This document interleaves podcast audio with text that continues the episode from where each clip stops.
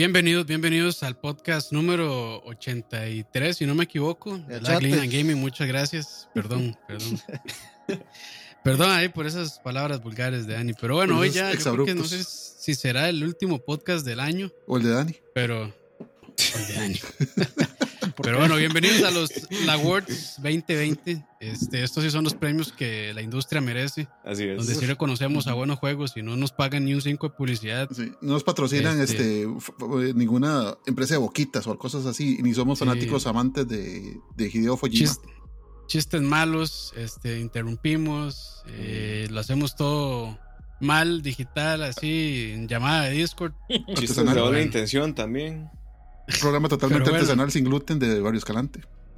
Y para la gente que nos está escuchando por Spotify, los campeones, los dos, tres que nos escuchan por ahí, eh, nos vamos a presentar. Entonces empecemos por Moiso. ¿Qué tal, Moiso? Todo bien, todo bien. Rato no venir por lag, la verdad. Eh, sí, sí, ya, ya era hora. Sí, sí. Como desde el antepenúltimo de música no he venido. Pero bueno, ahí lo tiene a Moiso, que siempre se la piden. Eh, también tenemos. Estaba sacando la maestría ahí en danzas nativas y artes maritales.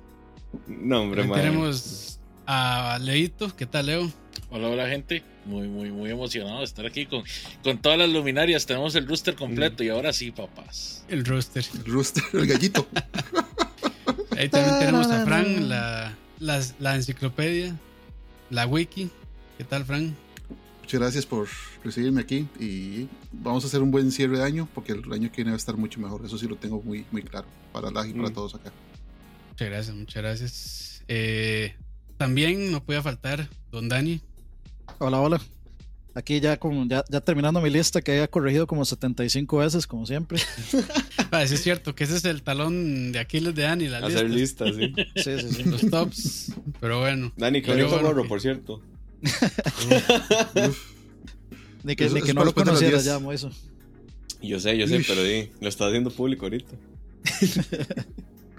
perdón, pero bueno, sí, entonces, perdón. No se preocupen, sigan, sigan en sus vulgaridades, gente Es que Dani no puede escuchar eh, una, una comparsa, porque ya se alborota, ma.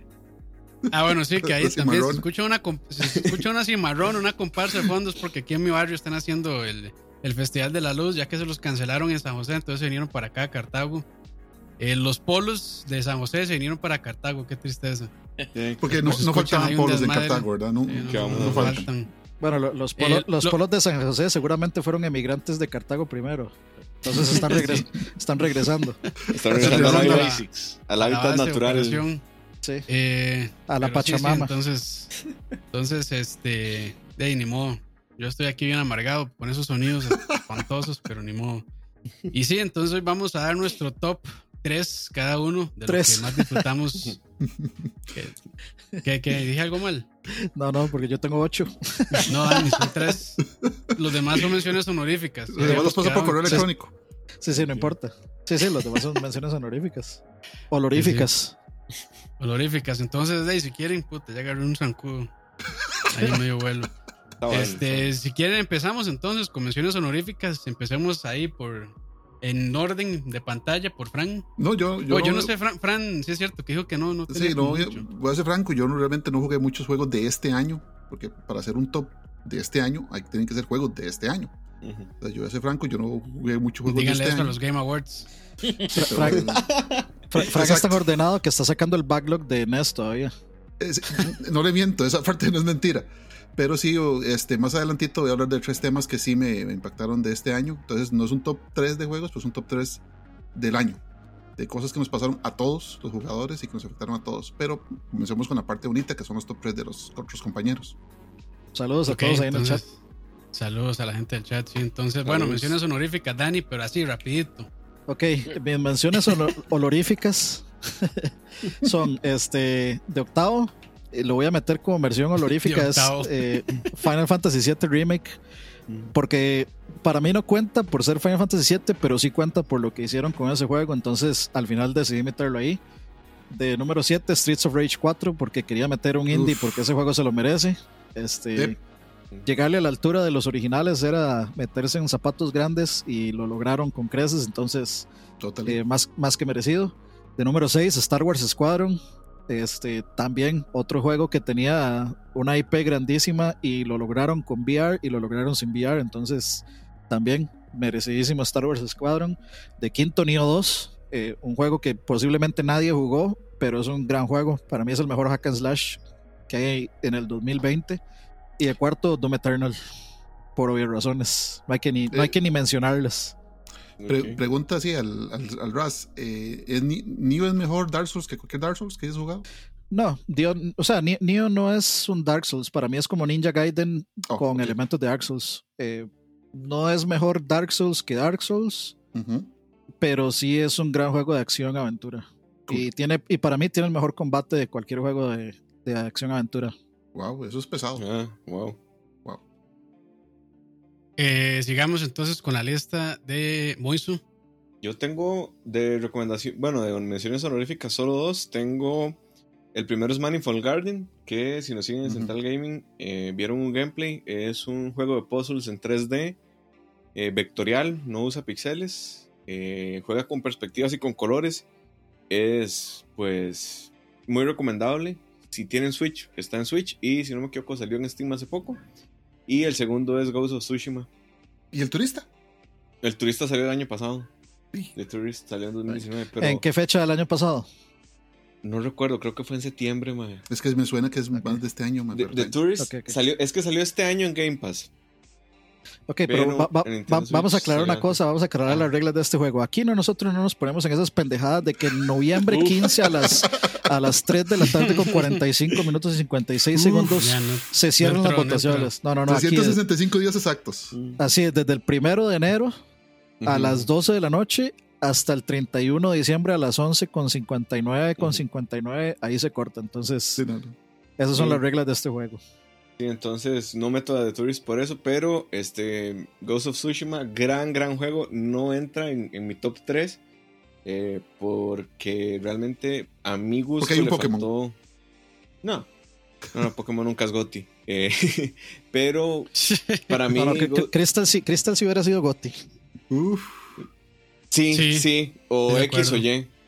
Para mí, Crystal es el mejor Pokémon que, han hecho y, Para y no mí han vuelto a llegar ahí. Para mí X y Y, pero bueno. A mí me gustó mucho Esmeralda también. Sí, de ese fue mi primer Pokémon, de hecho. La novela. Esmeralda. Pero lleguen a esos dos juegos. Oiga, de hecho, ese Multivisión Canal estuvo, 4. estuvo hace poco en, en descuento. Y Manifold Garden cuesta como 10, 15 dólares. Y podría meter a Raji, pero no es una no es una salsa universal. No le va a gustar a todo mundo. Y tiene errores muy evidentes de diseño. Además, ¿qué y importa? Es, es su top personal, man. Exacto, Y lo va a los que les gusta a los- si no Y- le gusta a, lo- a los demás, que coman mierda. Y bueno, Anime quitó Street of Rage 4. eh, Street of Rage. Sí, pero no, es, es, su, es su top. Si usted lo quiere meter, métalo. Sí, Bueno, ahí punto. está. eh, Y el juego y también. el juego también. No, la, Mm. la música está increíble, eh, el gameplay está soberbio, los gráficos increíbles, la historia es lo que uno esperaría de un juego de esos, entonces Ujú. esos son mis, esas son mis recomendaciones. Ahí se las dejo por si quieren llegarle a cualquiera de esos. Eh, para los que es. están preguntando, acabamos de empezar. En resumen, estamos haciendo menciones honoríficas, mejor conocidos como honoríficas. Así que no se preocupen, llevamos apenas dos, las mías y las de Moise, entonces seguimos. Pues yo entonces, eh, las mías, algunos tal, tal vez esto les puede sorprender, pero este, y, y algunos me van a decir que estoy mamando, pero me- no me importa. Uf, Y es Dragon Ball Kakarot. Yo tenía, Wow.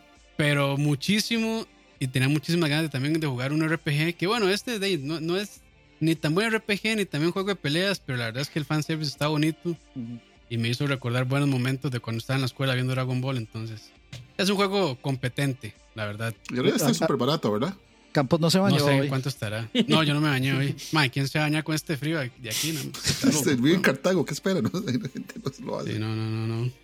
Pero bueno, sí, ya vuelo, vuelo a orines planchados, no importa. Eh, el segundo es Spirit Feather. Me- Ah, probablemente me escucharon hablar mucho de ese juego. Eh, realmente me sorprendió. Yo, eh, pues no, no sabía mucho del juego cuando le entré. Más que mm, vi los trailers, vi el arte que estaba muy bonito y la música y me llamó la atención, pero no me esperaba una experiencia que me llegara tanto. Entonces, pues muy, muy este, recomendado también. Y eh, mi última mención honorífica, Doom Eternal. Igual que Dani, ya todos sabemos por qué. Mm. Mm. Y ahora vamos con Leo. Vamos a ver, los míos serían eh, puras menciones honoríficas. eh, bueno, Tony Hawk, Pro Skater 1 y 2. Mm. Uf. Me pareció un gran, gran, gran remake. Y este año estuvo así, ¿verdad? Pero majestuoso de Cargadísimo. remakes. Eh, el segundo sería el Cyberpunk que sí pudo, que fue Watch Dogs Legion. ¿En serio? ¿Lo jugó, mae? Ah, Leo, ¿no nos contaste que jugaste Legions? Sí, mae. Mae, es un- de ahí, o sea, una revelación. lo jugué, lo jugué, pero no, no lo he terminado ni nada, ¿verdad? O sea, ahí voy. Pero de ahí es que tenía muchas ganas de jugar Cyberpunk y, y de no podía. Entonces, Tomaste la decisión correcta, parece mentira. entonces estoy jugando el, el Cyberpunk que sí pudo. De hecho, dicen Y- que la decisión correcta es uno que se llama. Bueno, eh, siga, Leo, voy a, voy a buscarlo. Gracias. Mientras- dale, dale. Y el, y el tercero sería el uno que salió hace poquito. Bueno, hace poquito, digo yo porque lo empecé a jugar hace poquito. Pero Star Wars Squadrons. Esas serían mis tres menciones honoríficas. Eh, se llama, Perfecto. el, el Cyberpunk, que no es Cyberpunk, se llama Observer System Redux, que es un remake, de hecho. Ah, también. mae, ese lo tengo pendiente. sí, Dice ese que, dicen bien. que es muy bueno. Dice que está muy bueno. Voy a apuntarlo Sí. entonces para, para echarle el ojo. Pero eso es, eso es más como novela gráfica. Mm. eh, no es tanto como aventura. Bueno, no, no sé si llamarlo novela gráfica, pero es más. O aventura Como gráfica. point- como- es como Mm. más como point and click, O creo. aventura gráfica. Sí. ¿En serio? Pero- O sea, o sea, porque Creo, creo, creo. No estoy seguro si estamos hablando del mismo juego. O sea, en ese Observer, eh, uno es la máquina, ¿no? Que está viendo, es como el Big Brother uno. Entonces está viendo Mm. como a la gente en, el, en, el, en, la, en la nave, ¿no? Creo que es ese. Ah, quiero hacer otra recomendación. Que es que no sé si salió este año, pero hay uno que se llama Crosscode. Ah, ese es viejísimo, pero sí, salió en Salió consolas este este año, sí. creo. Está muy, muy bueno. Para que Pero es, es como en primera persona, ¿no? Crosscode. No, es no, es un como RPG. un RPG No, entonces-. No, No, entonces, entonces yo. No, no, yo estoy diciendo el Observer. Ah, el Observer. Ah, Observer. Sí, Ah, yo- el que usted, el no, que usted Ghost, dice es Ghost, Ghost Ghost Runner. Runner. sí. Ese que dice usted, Dani. no, no, no, no, yo Ujú. estoy diciendo Observer. Observer Ah, Sy- ok. System Redux se llama, es, es Ok. en primera persona. Ah, A Ricardo Marín no, hay creo ningún juego de Illusion. Vas. Pero bueno, ahí tienen nuestras recomendaciones de este año. Y ahora sí pasamos a la- al evento Magno, que es nuestro top 3. ton, ton, ton, vamos vamos del, del que, no el que menos nos gustó, sino el, el, el tercero en nuestra consideración, en nuestra lista. Y vamos igual por orden eh, con Fran. Bueno. Eh, como hemos quedado, yo no voy a hablar de juegos, pero voy a hablar de los tres te- temas que nos tocaron más a nosotros, ¿verdad? Los jugadores. El, tercero. El tercero, y, es el más reciente, curiosamente, es el poder del hype. Y no hay que irse muy largo para ver por qué el poder del hype nos ha afectado mucho. Si no, ha- han, salido de, de la internet por el último mes, ha sido que todo el mundo esperaba la séptima maravilla llamada Cyberpunk. Y en PC probablemente lo es. Y, y en Xbox One X o Xbox Series X probablemente lo es. Pero viene para abajo, que casi que en todas las consolas viene lleno de bugs, viene un montón de problemas. Y eso hizo que hasta la poderosa Sony, que nunca había hecho eso, permitiera este, retornos del dinero de ese juego. Lo que nunca había hecho porque sí tengo entendido que Sony es bien difícil de que vuelva plata de un juego. Ahora, ahora que me acuerdo, se me olvidó pasarles una foto donde hay una tienda en Australia que tiene una advertencia eh, en, los, en las cajas de retail sobre No se devuelve este juego. No, donde dice, este, donde dice antes de comprar este juego, por favor consulte con el, con el especialista en caja, algo así. Wow. Wow. O sea, imagínense. Y es que CD Projekt era la primadona de verdad de- del mundo de los videojuegos. Una gente que, por ejemplo, con GOG, simplemente dijo: confiamos en los jugadores, les vendemos los juegos sin, sin un tipo de protección de medios. Démosle, y es una tienda bastante exitosa. Con The Witcher, aunque el experto en The Witcher aquí se llama Oscar Campos, con The Witcher 3, el, si bueno, me acuerdo, el juego no salió muy, muy Ujú. bien, pero a punta de, de parches y a punta de arreglos terminó siendo el juegazo que es pero parece que todo eso se desapareció con, con Cyberpunk, ¿verdad? O sea, la premura o el- la desesperación, o no sé cómo llamarlo, hizo que esta gente sacara Es, algo que es- no era eso- lo que tiene que sacar. de hecho, en Central Gaming hicimos todo un programa dedicado a eso, pero da, para, da para hablar muchísimo, la verdad. Es un tema, yo lo considero bien interesante, la verdad, porque es una combinación de muchas cosas, de malas prácticas en la industria. Y yo creo que, o sea, no solamente por parte de los desarrolladores y publicadores, sino también de nosotros como consumidores. Entonces, creo que, digamos, hay muchas aristas interesantes que se pueden discutir de ahí, la verdad. De hecho, bueno, ahí mencionan que Fallout salió más roto. No, no eh, si se refieren a Fallout 76, salió roto. 76. Pero la verdad es que yo no recuerdo un juego en reciente memoria que saliera como salió, eh, como salió este Cyberpunk, en consolas, en PlayStation 4. O sea, es que el juego es no es jugable simplemente yo, creo que mucho, mucho de la discusión se ha desviado y esto sí tienen culpa los pecerdos de que, de como dijo Ani, o sea, hay que tener un poquito de, solidaridad. solidaridad con los demás jugadores, correcto. Porque es como, yo no sé de qué hablan, en mi PC corre lo más bien, tengo una, un Ryzen 7 y una 3080. Pues, claro, que ir bien, eh, claro que la ir bien cabrón. o sea, entonces como de qué están hablando, o sea, abran los ojos y vean que el juego no está bien. Sí. Ahí Sam dice que se nos olvida cómo salió Witcher, pero Witcher 3 no salió tan mal. O sea, Witcher 3 era jugable. Witcher 3 se podía jugar. exacto. Sí tenía sus problemas. De hecho, estaba viendo hace poco la nota de que si su archivo, para los pecerdos, si su archivo en PC pasa de 8 megas, su archivo de salvado, eh, se, le puede bloquear el juego, se le borra. era, como en Skyrim, era, como en Skyrim, también, que en cierto punto ya se llena el save y hicieron un despiche también. Sí, yo. Pero bueno, A mí me, el, ejemplo más claro es Cyberpunk, pero. Pero, Más, pero no, no, no, hagamos una discusión de esto porque ya, ya, lo habíamos hecho. Es el hype. No, o sea, pero, no, es tanto Cyberpunk, pero es el hype. Está bueno. O sea, es, nos seguimos dejando afectar por el hype. Eso es, lo, es el punto mío. Sea quien haya sido, la, empresa que haya sido, y sea, que podemos claro es ese Cyberpunk, seguimos yéndonos de jupa por el hype. O sea, no, y además ahí, para, para Leo, la discusión fue Central Gaming. Este es otro canal completamente aparte. y no, me nuestra, nuestra línea a mí sí, porque yo no estoy en Central Gaming. Nuestra línea editorial no está, no está en la misma línea de Central Gaming. Exacto. A mí no me interesa. Ya se habló, ya punto. Sigamos. Déjalo ir. Okay. Acaban de decir que en Stadia corre sin problemas. De ahí. Pues sí, en efecto. O sea, ya sería el colmo de que no corriera bien en un streaming, ¿verdad? Pero, sí, o sea, igual se van a encontrar los mismos bugs en Stadia. Es muy probable, sí. Y les voy a decir algo, ahí viene la cumbia. Uh, ¿Qué suena? Despacito ahí. Pero si usted no, no baja de, su oficina, Campos, va y los llama y les paga cinco rojos para que suban y le hagan el concierto ahí frente a la cámara. Ay, ay, qué tristeza. Pero bueno. O se lo mandamos a Leo para que se desamargue. Ese era el ese era el top 3 de temas de Frank, ¿cierto? Ese era el ah, primer tema. Vamos después con el tercer tema. Sí, sí, sí, al segundo. a, la segunda vuelta vamos con el segundo. Entonces ahora vamos con el tercer puesto de Dani. El tercero mío es Ghost of Tsushima. Este. me, parece muy. o sea, me gustó bastante. Este. Gráficamente es precioso ese juego. Eh, yo creo que tiene la, mejor dirección de arte. Fue el juego que se mereció ganar la, este, el juego con mejor dirección de arte en, este, en los Fake Game Awards.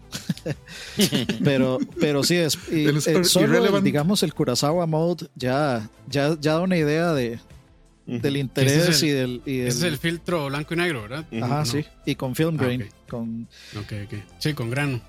Sí, este, la verdad es precioso el juego. Este, la historia pues no es la historia más original del mundo, es una típica historia de samurái. Este, claro, por supuesto, pues es una historia eh, basada en hechos reales, eh, con, pues con cuestiones ahí sobrenaturales típicas de las, de las historias eh, folclóricas japonesas.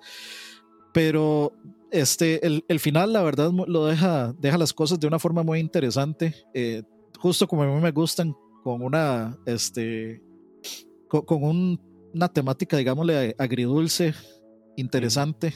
Este, tal vez no es la cosa más negra y la cosa más blanca del mundo, pero sí es, es muy, muy interesante. El combate a mí me, encantó. Este, nunca tuve ningún tipo de problema con, el combate. Este, y nunca, se me, nunca me, aburrió en ningún momento. Lo platiné. Y nunca, nunca se me hizo aburrido ninguno de los side quests ni nada. Yo creo que Sony Sony ya tiene eso bien medido de los open worlds en meterles la suficiente cantidad de side quests y la suficiente cantidad de cositas y encontró, le encontró el punto exacto en hacer eso de que a mí no me gusta ir hasta el, hasta el rinconcito mínimo chiquitito de la isla para encontrar la cosita chiquititita, ¿no? Sino que yo llego, este, hago algo y de pronto se me revelan dónde están todas las cosas y ahí yo puedo decidir si voy o no voy. Entonces yo creo que ya, ya Sony había logrado eso con Horizon, en un juego donde todo se puede recolectar de forma muy sencilla y, y, las cosas pues aparecen en el mapa sin tener que andar gastando tiempo a pie buscando todas las cositas con los ojos. Y pues nada, o sea, me, sinceramente me, me, pareció la mejor forma en la que Sony pudo haber cerrado el, el 2020. Eh, sí, existe Miles Morales, pero como no lo he jugado, pues, y, pues no sé. Es un expansion pack de, de Spider-Man, así que... Pues, eh. Y la verdad, digamos, para ser un juego hecho por occidentales, eh, tiene muchas cosas bastante japonesas. ah, bueno, y el voice acting, eso sí no se me puede ir. El voice acting, especialmente el de. El japonés. Ay, sí, eh, yo lo jugué en japonés. Sí, eh, así se pero eso. Este, hay una señora que es como la líder de uno de los clanes, que ahorita se me va el nombre. Ay, eh, mae, sí, esa señora es increíble. Japonés, personaje. Top, en, top, en, japonés. Esa, es, esa, esa madre debería estar nominada, no sé, Voice Awards de lo que quieran, eh, porque para mí fue del mejor voice acting que yo he jugado.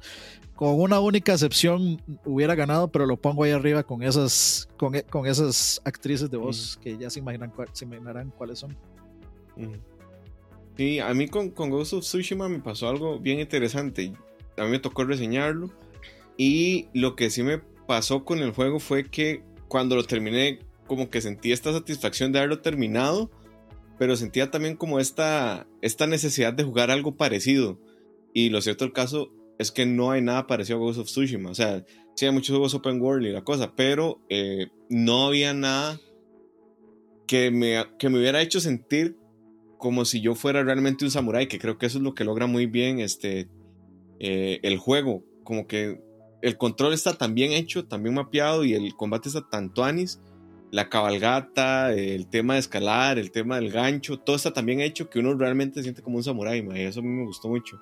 Y de, a, mí que me gustan mucho las, de las cosas de las historias, eh, las, eh, los cuestionamientos filosóficos sobre este de las tradiciones, que es algo que se toca mucho ahí y es, digamos, la raíz del problema en este juego, digamos, que es el romper las tradiciones, el, eh, o el qué tan, qué tan bien o qué tan mal está romper una tradición, eh, si se pierde el honor o no se pierde el honor rompiendo una tradición. Eh, algo muy, muy, muy importante en la cultura y en el folclore japonés, que es, es, el honor, pues está muy ahí. Me encanta lo de los haikus, es un momento muy, este, muy, muy interesante y, y, logra hacer lo que quiere hacer, que es como darle al, al, jugador un momento de reflexión en medio de tanta violencia y en medio de que, de que la gente no puede creer que uno esté haciendo las cosas de forma tan violenta o, o tan poco honorable para alguna gente. Entonces los haikus logran como, como dar este, este momento de reflexión sobre diferentes temas.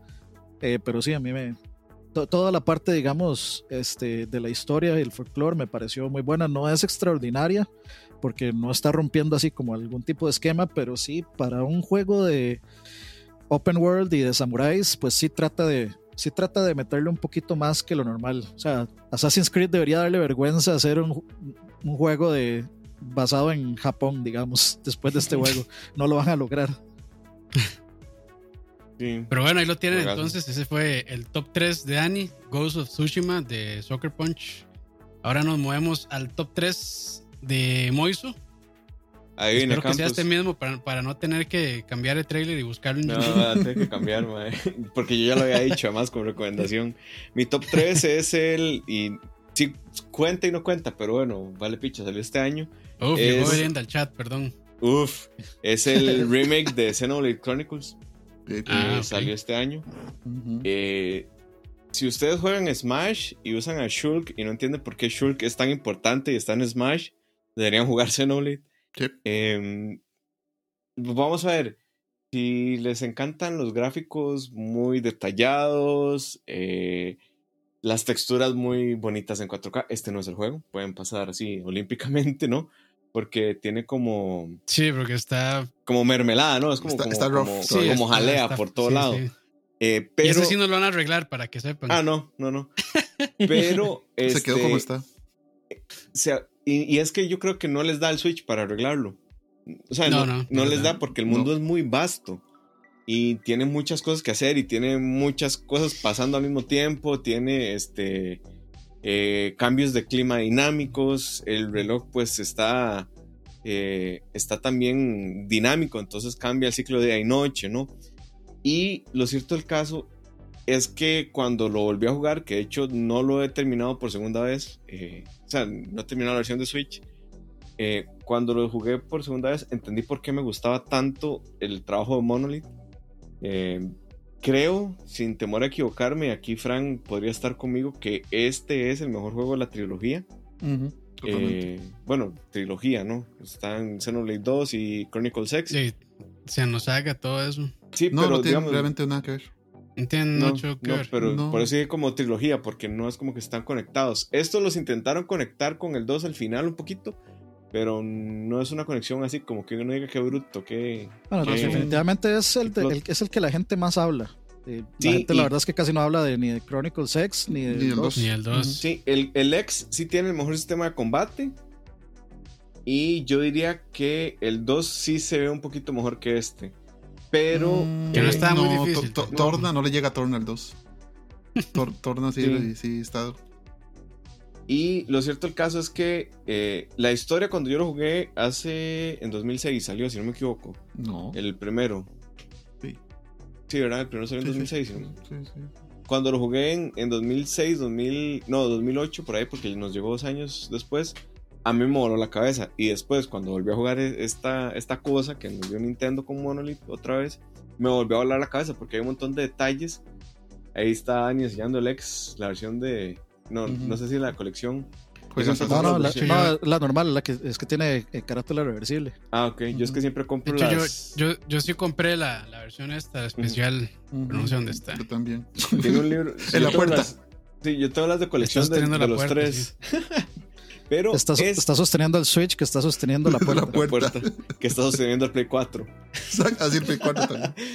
Pero eh, si les gustan como los RPGs muy, muy metidos en la vara y, y, si no, yo no recomendaría un entry level este juego. Eh, pueden llegarle a, a, Xenoblade Chronicles. La música sí es el punto más alto del juego, creo yo, después de la historia. O los pondré al mismo nivel. Eh, y los personajes son entrañables. El mundo vastísimo, es como estar, no sé, en alguna isla de WoW, supongo. Eh, a mí, a mí lo que sí me voló la cabeza es, es, saber de que están encima de dos como titanes. Que, no, que no me acuerdo cómo se llaman. Bionis y Meconis se llaman. Esos mismos. Eso me voló la cabeza. Sí, Que al principio como que no puse mucha... Porque eso lo cuentan al puro principio del, juego. Pero no puse mucha atención. Ya después se pusieron a hablar y yo, ah, como, ah, ok. Tatuanis. y digamos, lo, lo más rajado del juego digamos, si ustedes jugaron Breath of the Wild y les voló la cabeza que usted pudiera ir a cualquier punto del mapa, por más lejos que estuviera, ya eso nos había pasado a nosotros en Wii con este juego. Eh, en este juego, así, usted el punto más distante y puede llegar caminando, nadando, eh, y creo que solo son esas dos formas de transporte, hasta donde recuerdo. Pero eh, recomendadísimo, cuando, cuando puedan entrarle, háganle. Es un. Háganle hágale, Muy bien, muy bien. E, es un, un, gran juego, no se van a arrepentir.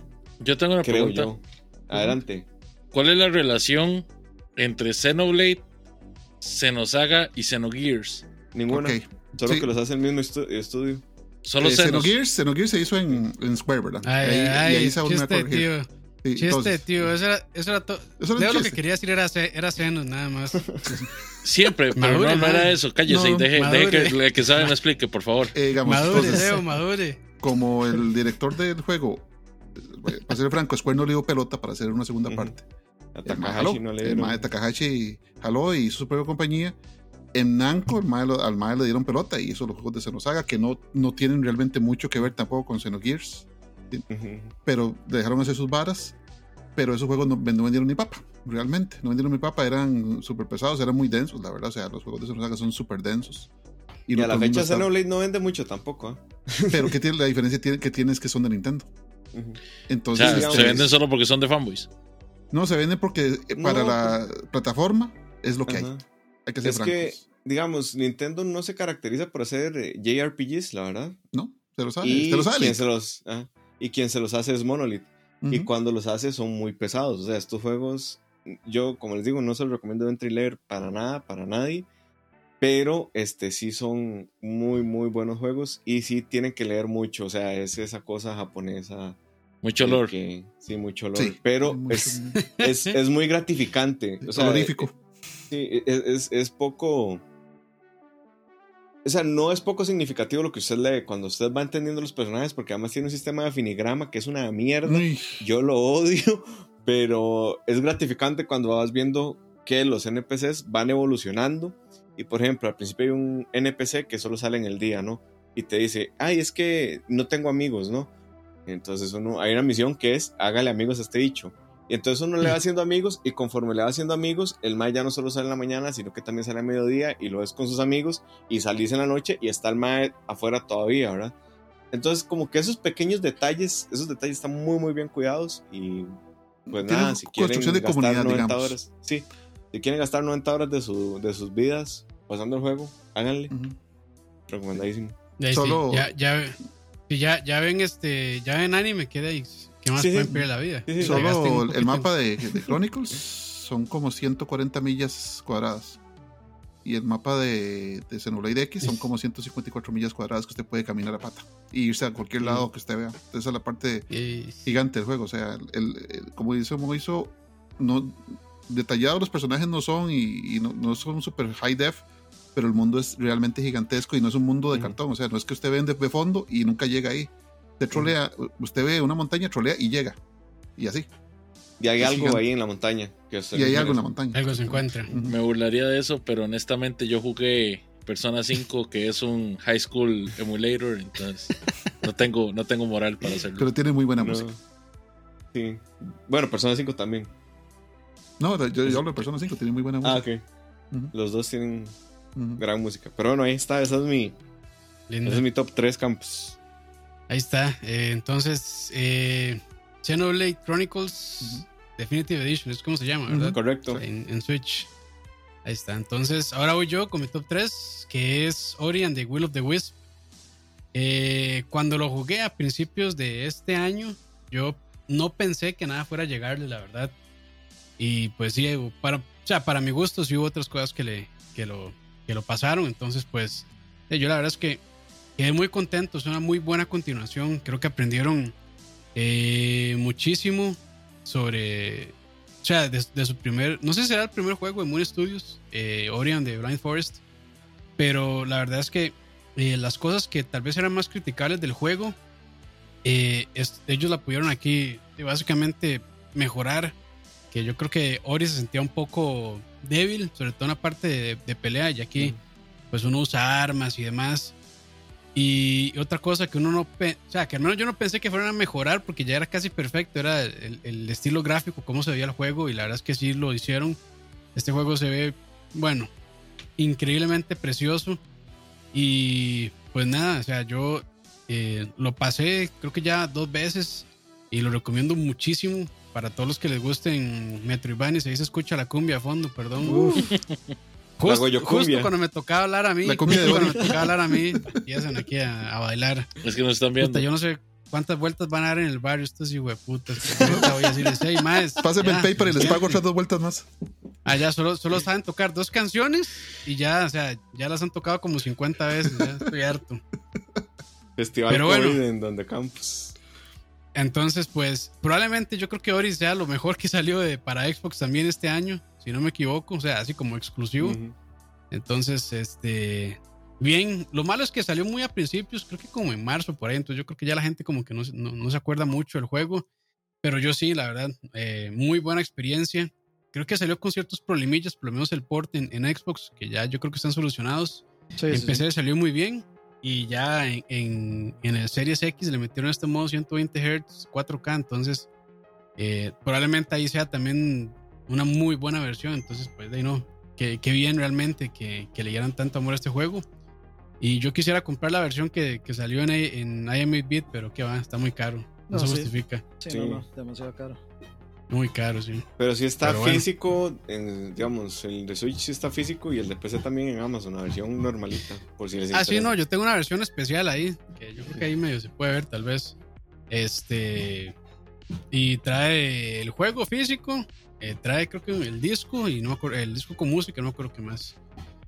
Pero sí, ese es mi top 3. Entonces ahora le doy el pase a Leo. Uf. ¿Con cuál Gears vas a salir, Leo? ¿En cuál qué? ¿Con cuál Gears vas a salir? No, no, no, es que vieras que no, yo no, yo no juego esas cosas. Yo Ahora, ya, ¿qué, qué, qué, judas que es Leo, qué bruto, Yo ya, yo ya cambié, ya no juego eso, solo juego Funko Pop, que fue el que salió este año. No, señores, no, señores. Eh, mi número 3 de este top es el remake de Final Fantasy VII. Un. Puta, no sé, no sé ni cómo explicárselo. O sea, es tal vez el mejor remake que yo he jugado en mi vida. Eh, no solo reventó todas las expectativas que yo tenía, no le puedo, no le puedo quitar ni un solo punto de mérito, porque hasta todo lo nuevo que le pusieron me gustó. Eh, los arreglos al soundtrack son majestuosos, eh, gráficamente impecable. Y en la versión base del Play 4, ¿verdad? Ni siquiera estoy hablando del Pro. Eh, no tengo ningún problema con los cambios que le metieron, digamos, al sistema de batallas. Me parece que es un chuzo remake y que es de lo mejor que he jugado en este año. Le doy el número 3, en realidad. Y no sé, creo que no tengo nada más que decir porque ya habíamos hecho un especial también de este y, y ya lo ya lo sí claro ya lo alabé por todo lo alto Yo no. aquí no no. no, está loco. Leo se lo soñó, Leo. Me lo soñé, probablemente, sí. Es que Leo anda con ganas de no hablar, eso es. Pero vamos a tener que hacer un, un programa de, este. ¿Cómo era que se llamaba el que hicimos nosotros de Doom Eternal? Eh, era El spoiler.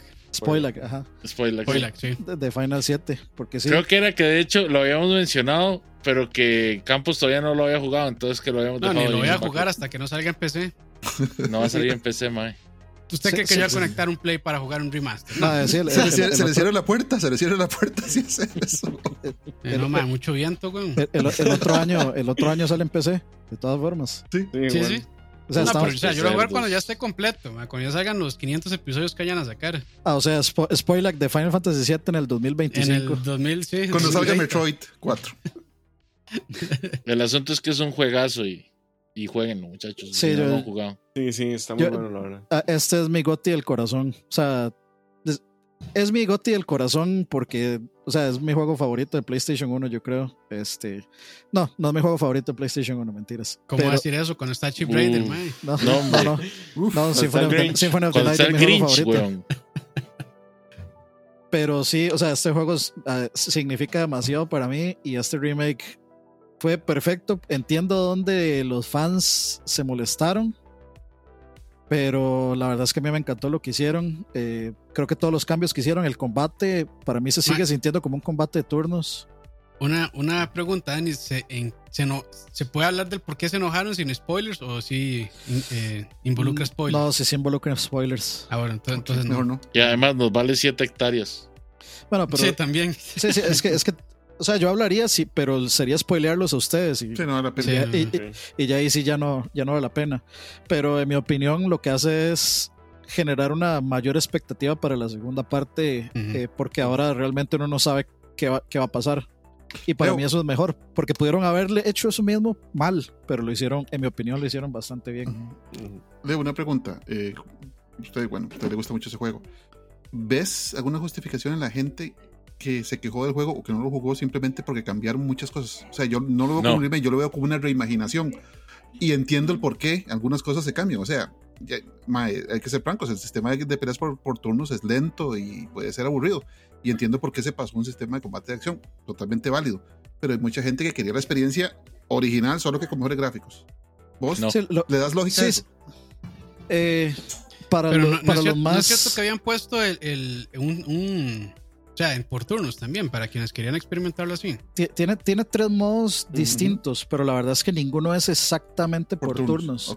Pero, pero, la, pero la verdad es que el combate al final, en mi opinión, sí es por turnos. Este, o sea, eh, el, cooldown te da turnos.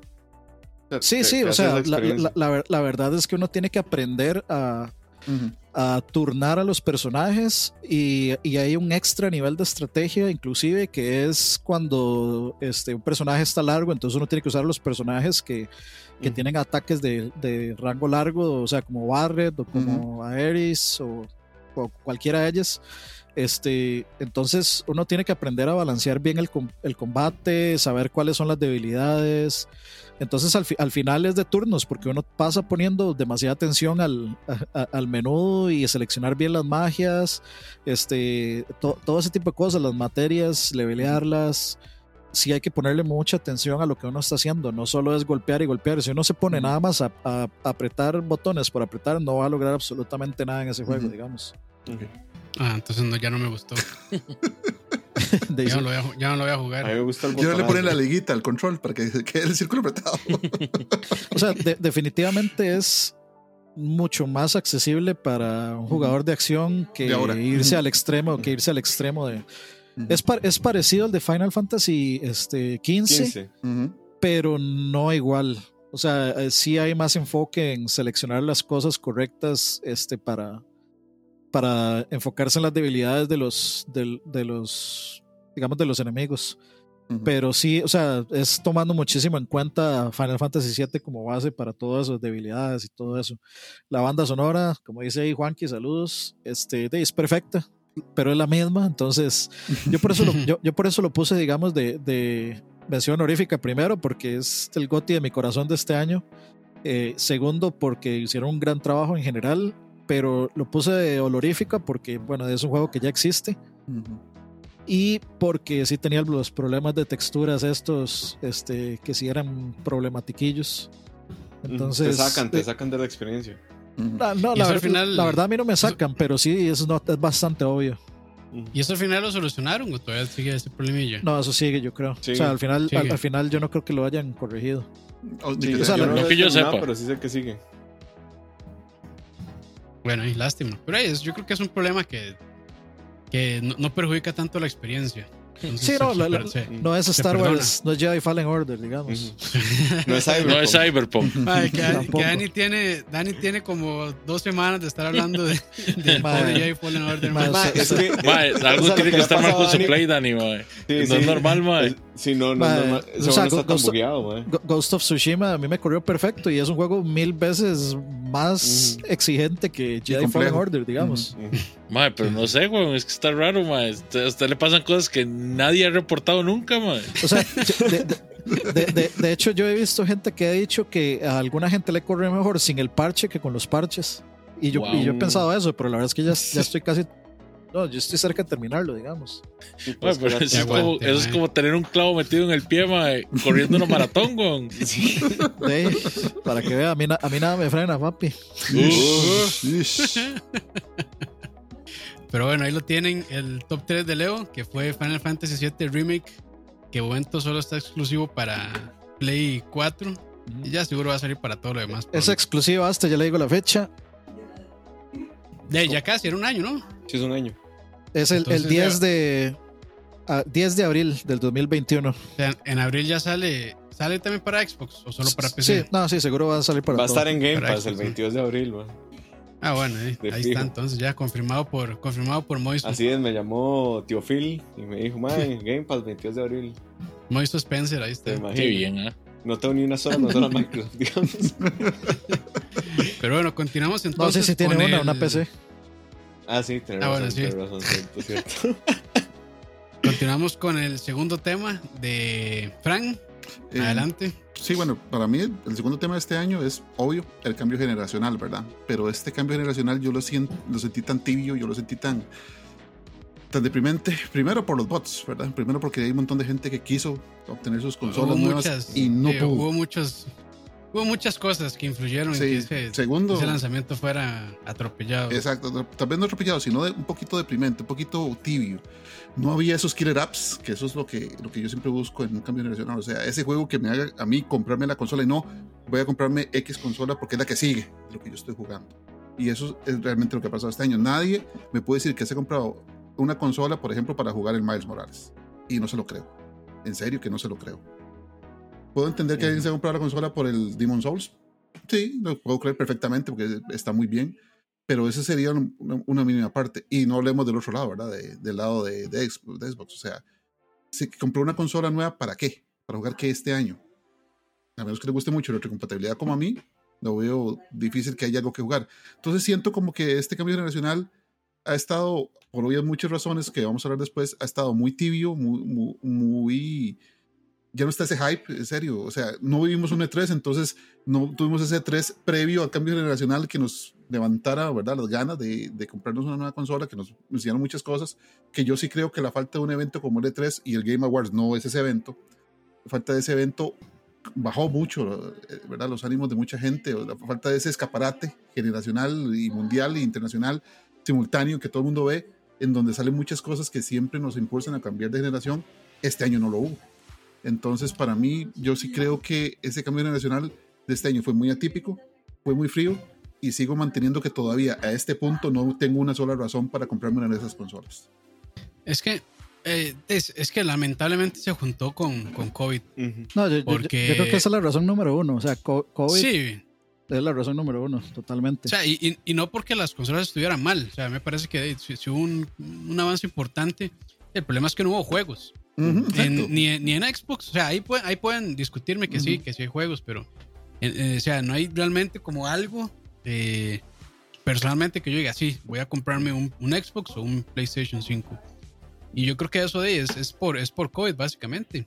Eh, en este último año probablemente iban a estar todos los equipos en crunch, aunque suene feo, pero así va a ser, eh, para, para, tener los juegos listos para el Especialmente los de manufactura iban a estar en crunch. Sí, sí, los manufacturadores de las consolas.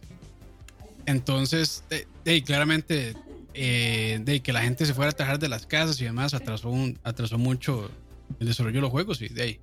Pues sí, yo, yo sí soy de, o sea, yo sí soy de la opinión de que tuvieron que haberlas eh, retrasado porque, eh, sí, eh, mucha gente las compró. Bueno, mucha gente, no sé qué tanta gente realmente, pero, o sea, no había tantas disponibles y fue un problema de poder tratar de comprar una.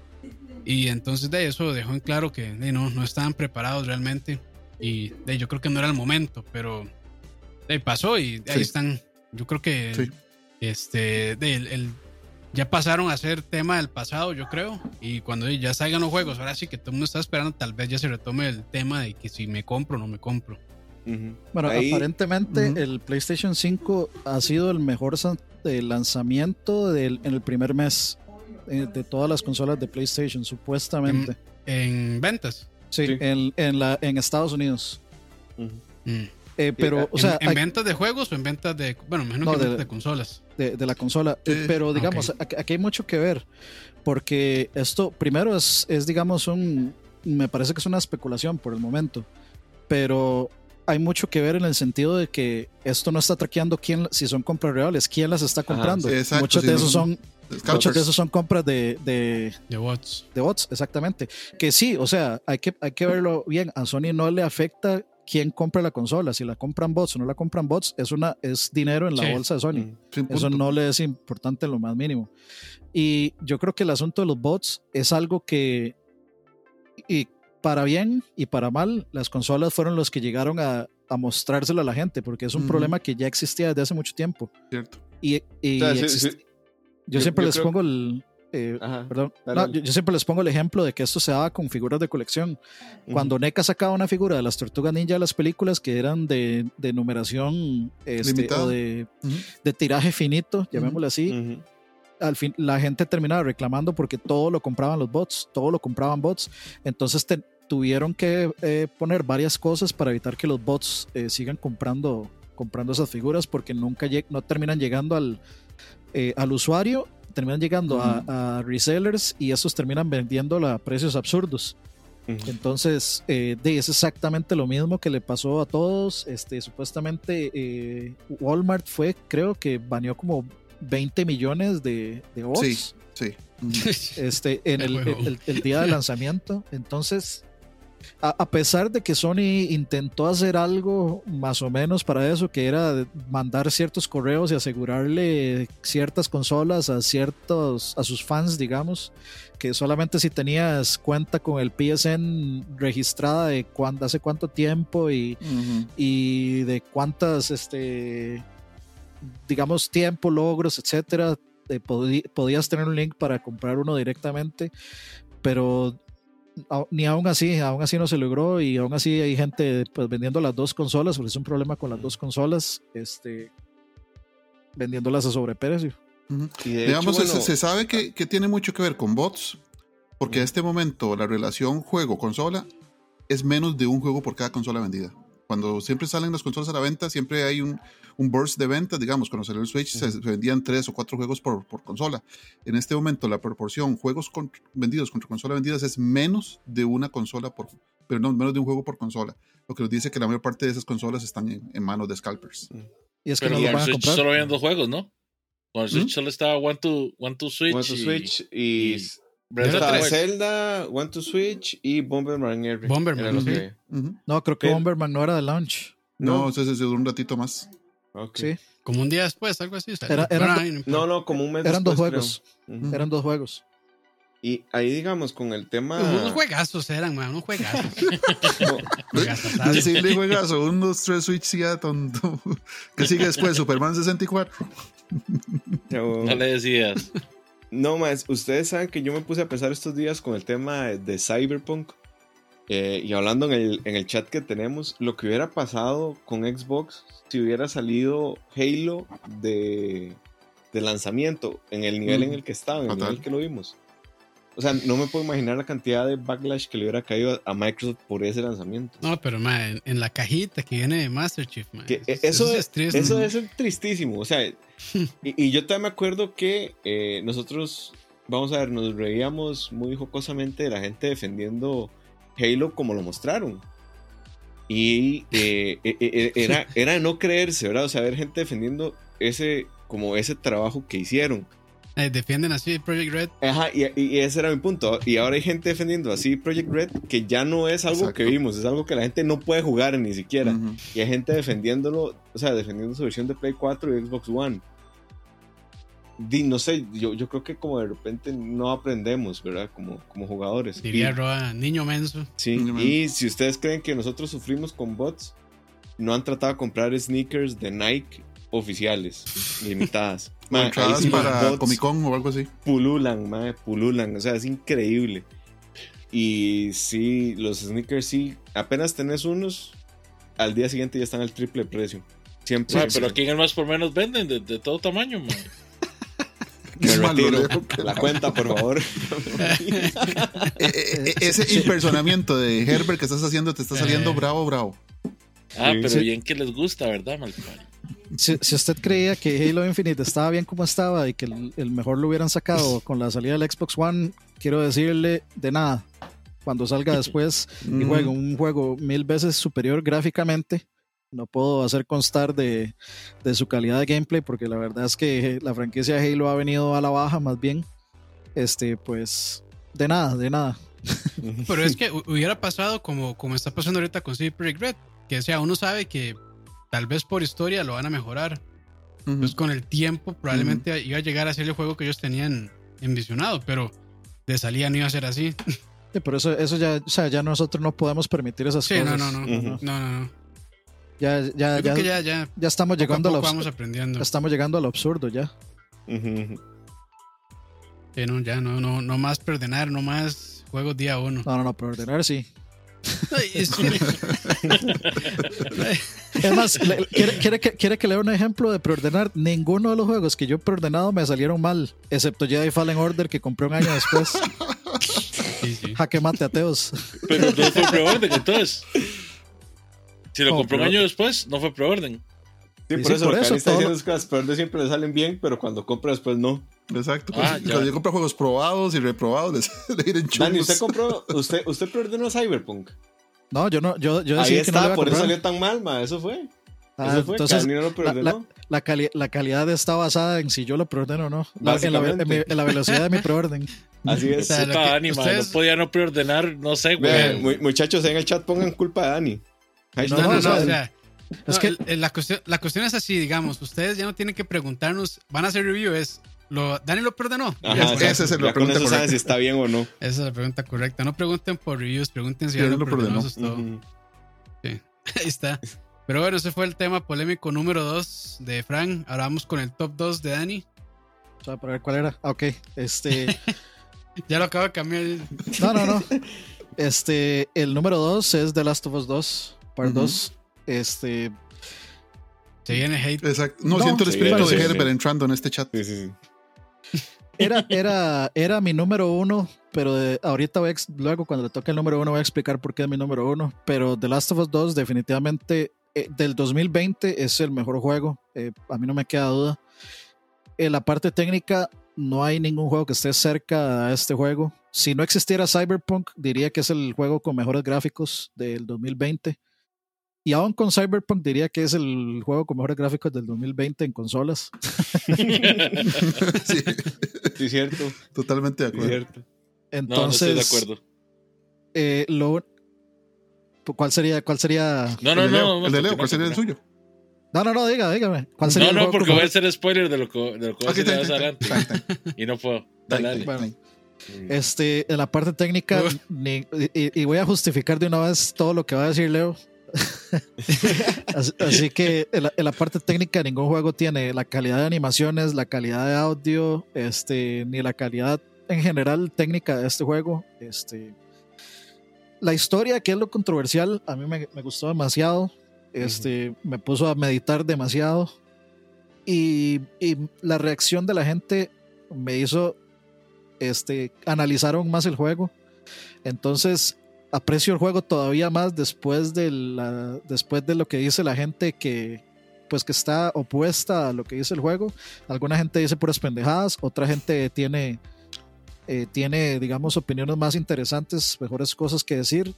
Eh, sin embargo, creo que eh, es mi tipo de juego porque a mí me gustan las historias así oscuras, tristes, con finales, digamos, no felices. Tal vez pudo haber sido un final cliché, pero creo que no lo. No, la gente cree que el final es cuando, y lo siento, ya voy a hablar con spoilers. ¿Alguno aquí ya no lo piensa jugar o no lo va a jugar? Bueno, yo lo voy a jugar, pero a mí no me afectan los spoilers. yo no lo he jugado, yo, lo he jugado, pero ya, la verdad es que no me interesa. No, no me molestan los spoilers, dale. Ok, eh, o sea, que, que Eli perdone a, a Abby al final. Mm. Mucha gente se, se quedó enganchado en eso. Cuando para mí. Que decían, que decían que no que no era natural o, orgánico que Eli actuara de esa manera. Pero los humanos tomamos decisiones por muchas razones, o sea. Y, el punto, el punto es el siguiente. Este, mucha gente dice Ghost of Tsushima. Esto sí es, esto sí es una historia de venganza. ¿Por qué? Porque el tipo se venga. Porque se completa la venganza. Pero yo creo que lo que el juego trata es. El, el juego justamente lo que trata de decir es que uno no debería nunca este, guindarse en una venganza porque uno va a terminar perdiéndolo todo. Y el juego justamente, la escena posterior a esa, que es cuando uno llega a la casa donde estaban viviendo felices y tranquilos él y, y, Dina, y se encuentra con que ella perdió su dedo con el que puede tocar guitarra, algo que la conectaba directamente con este, con, este, Joel. Con Joel. Eh, perdió lo único que lo conectaba con Joel. Este, perdió a su pareja o el amor de su vida, perdió a su hijo, digamos, postizo o hijo, lo que quieran, perdió su casa, perdió su hogar, perdió su norte, lo perdió todo. Entonces, para mí es, es como, esa escena es como muy, es el cierre real. Es, esto es como, pues, si ustedes siguen el camino de la venganza, ustedes en lo que van a terminar es siendo total y completamente infelices y van a perder todo lo que los pudo haber hecho feliz en algún momento, si no frenan a tiempo que esa es la contraparte de, de Abby.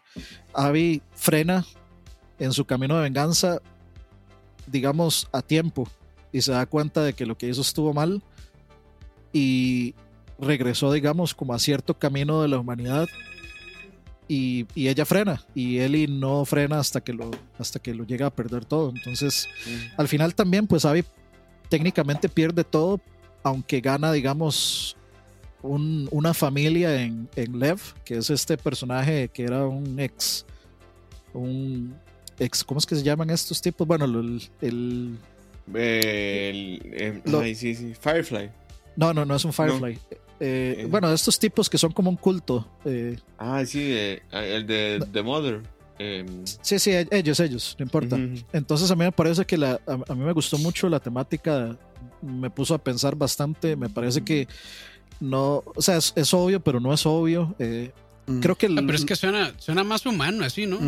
A mí me parece que sí, pero sí, o sea, sí, Como- sí hay O sea, cosas... va, a sonar, va a sonar feo, pero suena como más orgánico. que Siempre son- es como el. Dani. Seraphites, ajá, gracias. Sí, exacto. O sea, para mí es una historia que intenta salirse del libreto y, y deja las cosas muy a interpretación. Por ejemplo, hay una, hay una temática que me gustó montones, que es el discurso del hecho de que no porque una persona, no porque uno crea que una persona está en un culto o es religiosa y tiene como este culto religioso es tan extremo como por ejemplo Lev que está metido en este culto donde son extremistas etcétera no porque esta persona está aquí quiere decir que sea una mala persona o una persona que no pueda que, que al, que al contrastar sus ideas con otra persona eh, no puedan llegar a un punto común y no puedan verse como dos seres humanos y no puedan ejercer una amistad.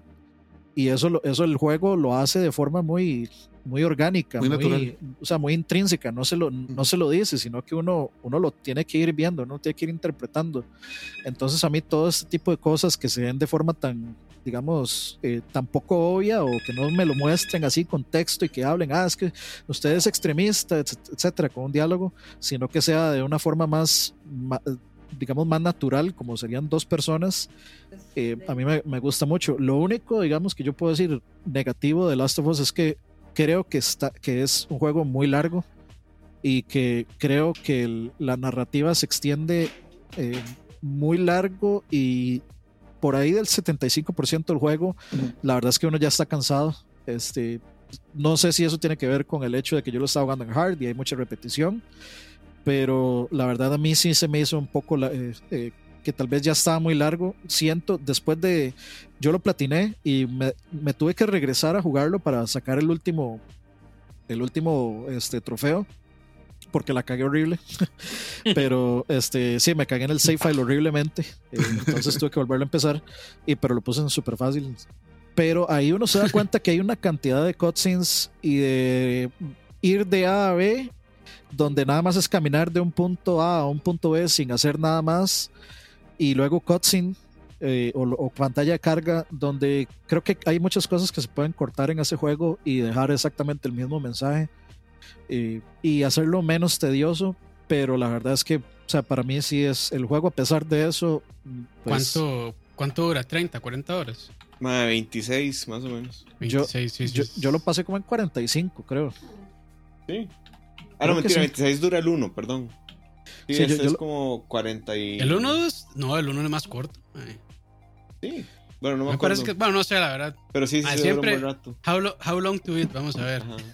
Es sí que, sé que bueno, el, el 2 es el doble del 1. O sea, en tiempo es el doble. Sí, porque a mí el 2 para, para terminarlo me tomó 54 horas. sí, dice 25 Sí, horas. Sí, el, el 1 es eh, 15. Sí, comple- La, Completion is 38 horas y media. Yo duré como, 40, como Mm, 41, 45, algo así Mm. por ahí. Entonces, a mí me, a mí me rindió mucho. O- Mm. Obviamente, yo estoy hablando de platinarlo, ¿verdad? Mm, Entonces, todo, sí. eh, entonces fue un- yo tuve que hacer un segundo run empezándolo de cero y aunque fue mega fácil y yo duraba como un minuto en pasarlo, este, igual yo calculo que puede andar como por unas 38 horas el pasarlo la primera vez, como 40 creo. Igual ahí, ahí tienen el, el stream, yo lo jugué completo en, en stream y ahí está. Entonces ahí se, en ahí pueden dar cuenta. En fácil. no, es difícil. En En fácil. Leo. Eh, no, no, sabes que eso no se le puede pregunto, preguntar yo a duré Dani, 50 y ¿verdad? resto de horas considerando que yo no lo platiné. En Survival lo, lo jugué yo. O sea, la, última dificultad. Daniel Yo lo jugué normal de difícil, digamos. Y a mí me costó mucho terminarlo, pero fue por, por un asunto más que todo emocional que, que, Más que en, muy denso en el sí el juego. como tal. Ah, o sea, es que- me, me es que cansó sí, demasiado. La temática, o sea, y más en la época en la que estábamos de ahí, es como complicadillo, ¿verdad? Sí, sí, yo. sí, o sea, totalmente. De hecho, yo no puedo ser objetivo con ese juego porque en realidad yo estoy muy biased por muchos temas, pero, o sea, a lo que voy es... Prejuicioso, para que no sí, se prejuicioso, sí, perdón, prejuicioso. Sesgado. Eh, pero el juego sí, sí, o sea, es lo que dice Dani, o sea, llega un punto en el que se vuelve cansón, se vuelve Sí, sí. pesado mentalmente. Sí, para, mí es- Sí, para, para mí es, es, es, que ya, digamos, un punto, por ejemplo, ya cuando uno está con Avi y en la parte donde uno tiene que ir como al, al a este parque marino a buscar al tipo este, ya uno dice, o sea, ya, ya debería esto ir cerrando y luego uh -huh. se abre la parte donde uno tiene que ir por Lev a la isla y uno dice, esto está, eso está muy chivo, pero, o sea, recortémoslo un poquito, o sea, uh -huh. ya, ya llevamos 30 y resto de horas de gameplay, recortémoslo un poquito, ya no es necesario, ya yo quiero ir como, como cerrando esto. Uh -huh.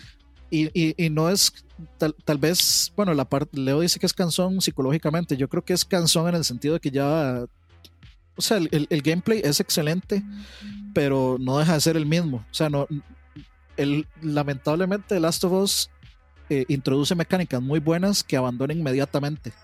Como por ejemplo la, la, eh, las mecánicas de las cuerdas y los -huh. eh, los abandona totalmente en el momento que salen. Entonces, no hay realmente un, digamos, como una mezcla de gameplay después, es puramente ocultarse y disparar, nada más que eso. Eh, todos los puzzles se quedan botados ahí. Al principio el juego se hace como medio open world, es como una área abierta, digamos, por dicha es una idea que se quedó ahí porque sinceramente a mí se me hizo mm, como un poco tedioso explorar un área tan grande y por dicha se quedó ahí y hasta ahí. Después es 100% lineal.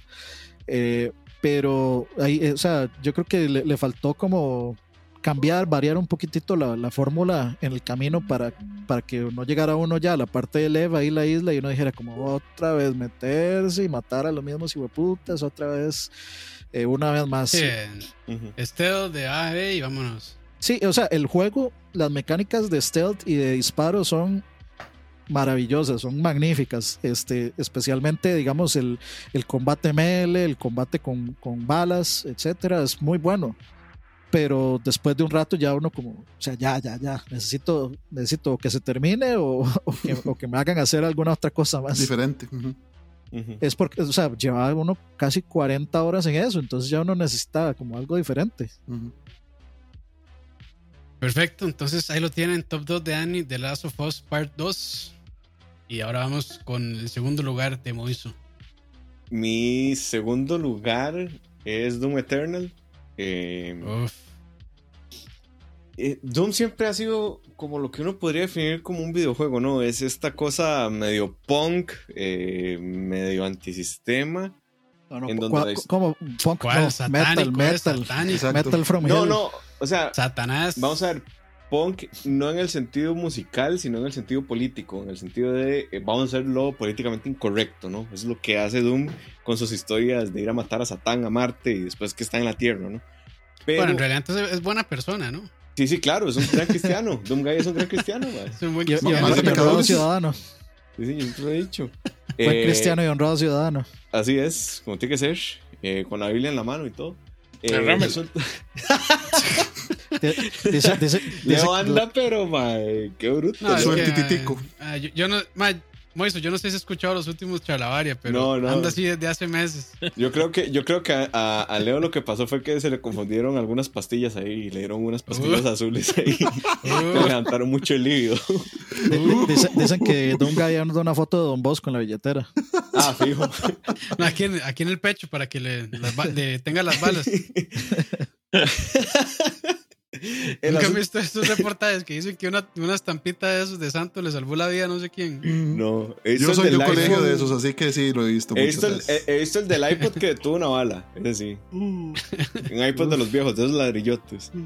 Pero el asunto con Doom es que, bueno, número uno, eh, es muy raro que uno agradezca esto, pero técnicamente corre, man, smooth, smooth, smooth, smooth. De hecho, yo estoy jugando mi compu. Es que sí. Si, si, hay alguien que le preocupe el desempeño, es este, y no solo en PC, uh -huh. sino en todo lo que salga, uh -huh. es, es it software. Uh -huh. Hasta en Switch, de, o sea, este tipo de juegos no deberían salir en Switch y salió. Sí, Realmente y, no, y es, no es un super. O sea, corre. Pero, pero corre mejor que corría Cyberpunk sin 30, parche. Pero, y son 30 estables, digamos. Exacto. Sí, corre pero, mejor que Cyberpunk eh, en unas consolas. Bueno, aunque, aunque no fue el responsable de ese port. No, pero, fue, fue de, Panic igual, Button, Igualmente. ¿no? Sí. Pero IT estuvo supervisando, asumo. Sí, sí. Y, mae, no sé, las mecánicas de juego son impresionantes. Eh, lo único en lo que yo, digamos, le bajaría un poquito es en las partes de plataformas que yo quiero estar volando bala siempre y de repente te ponen un platforming ahí, es como. Bueno, un platforming ahí Ah, como. y a- uno a como, mí "Madre, me- no, Es que yo más bien agradezco gustó. eso.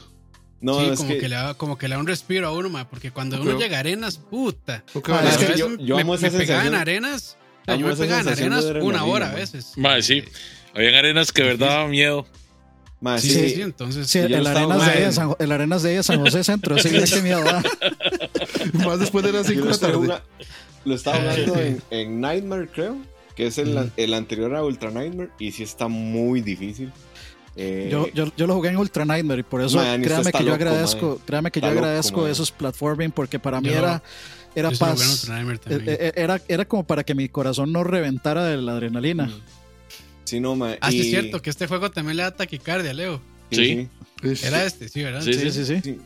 Siento que, eh, vamos a ver, el Double Dash es una gran adición. eh, Gran Mario Kart. Sí. El mejor de todos, de hecho. Sí, no. El doble salto, eh, no recuerdo si estaba en el 2016, creo que no. También una gran adición. No me gusta tanto que el combate sea un poco más estratégico. Eh, vamos a ver, le da un nivel de dificultad nuevo, sí. Eh, Sí. Le da, le da un, un como... O sea, no puedes andar volando bala a lo estúpido, pero es que yo precisamente quiero Doom para volar bala a lo estúpido y no para estar Sí. dándole a la puta metralleta que tiene la araña arriba, ¿verdad? Entonces que hay que primero matar la metralleta y después todo lo demás. Concuerdo. Ah, pero es, es vacilón eso sí me para gustó. mí es, es- para mí eso fue de las cosas buenas y a la vez malas, porque, o sea, también, o sea, yo quería andar volando bala, Pero recuerdo que en el 1, por ejemplo, yo me hice de la Super Shotgun y de esa no salía. Es- es- Eso pasa mucho.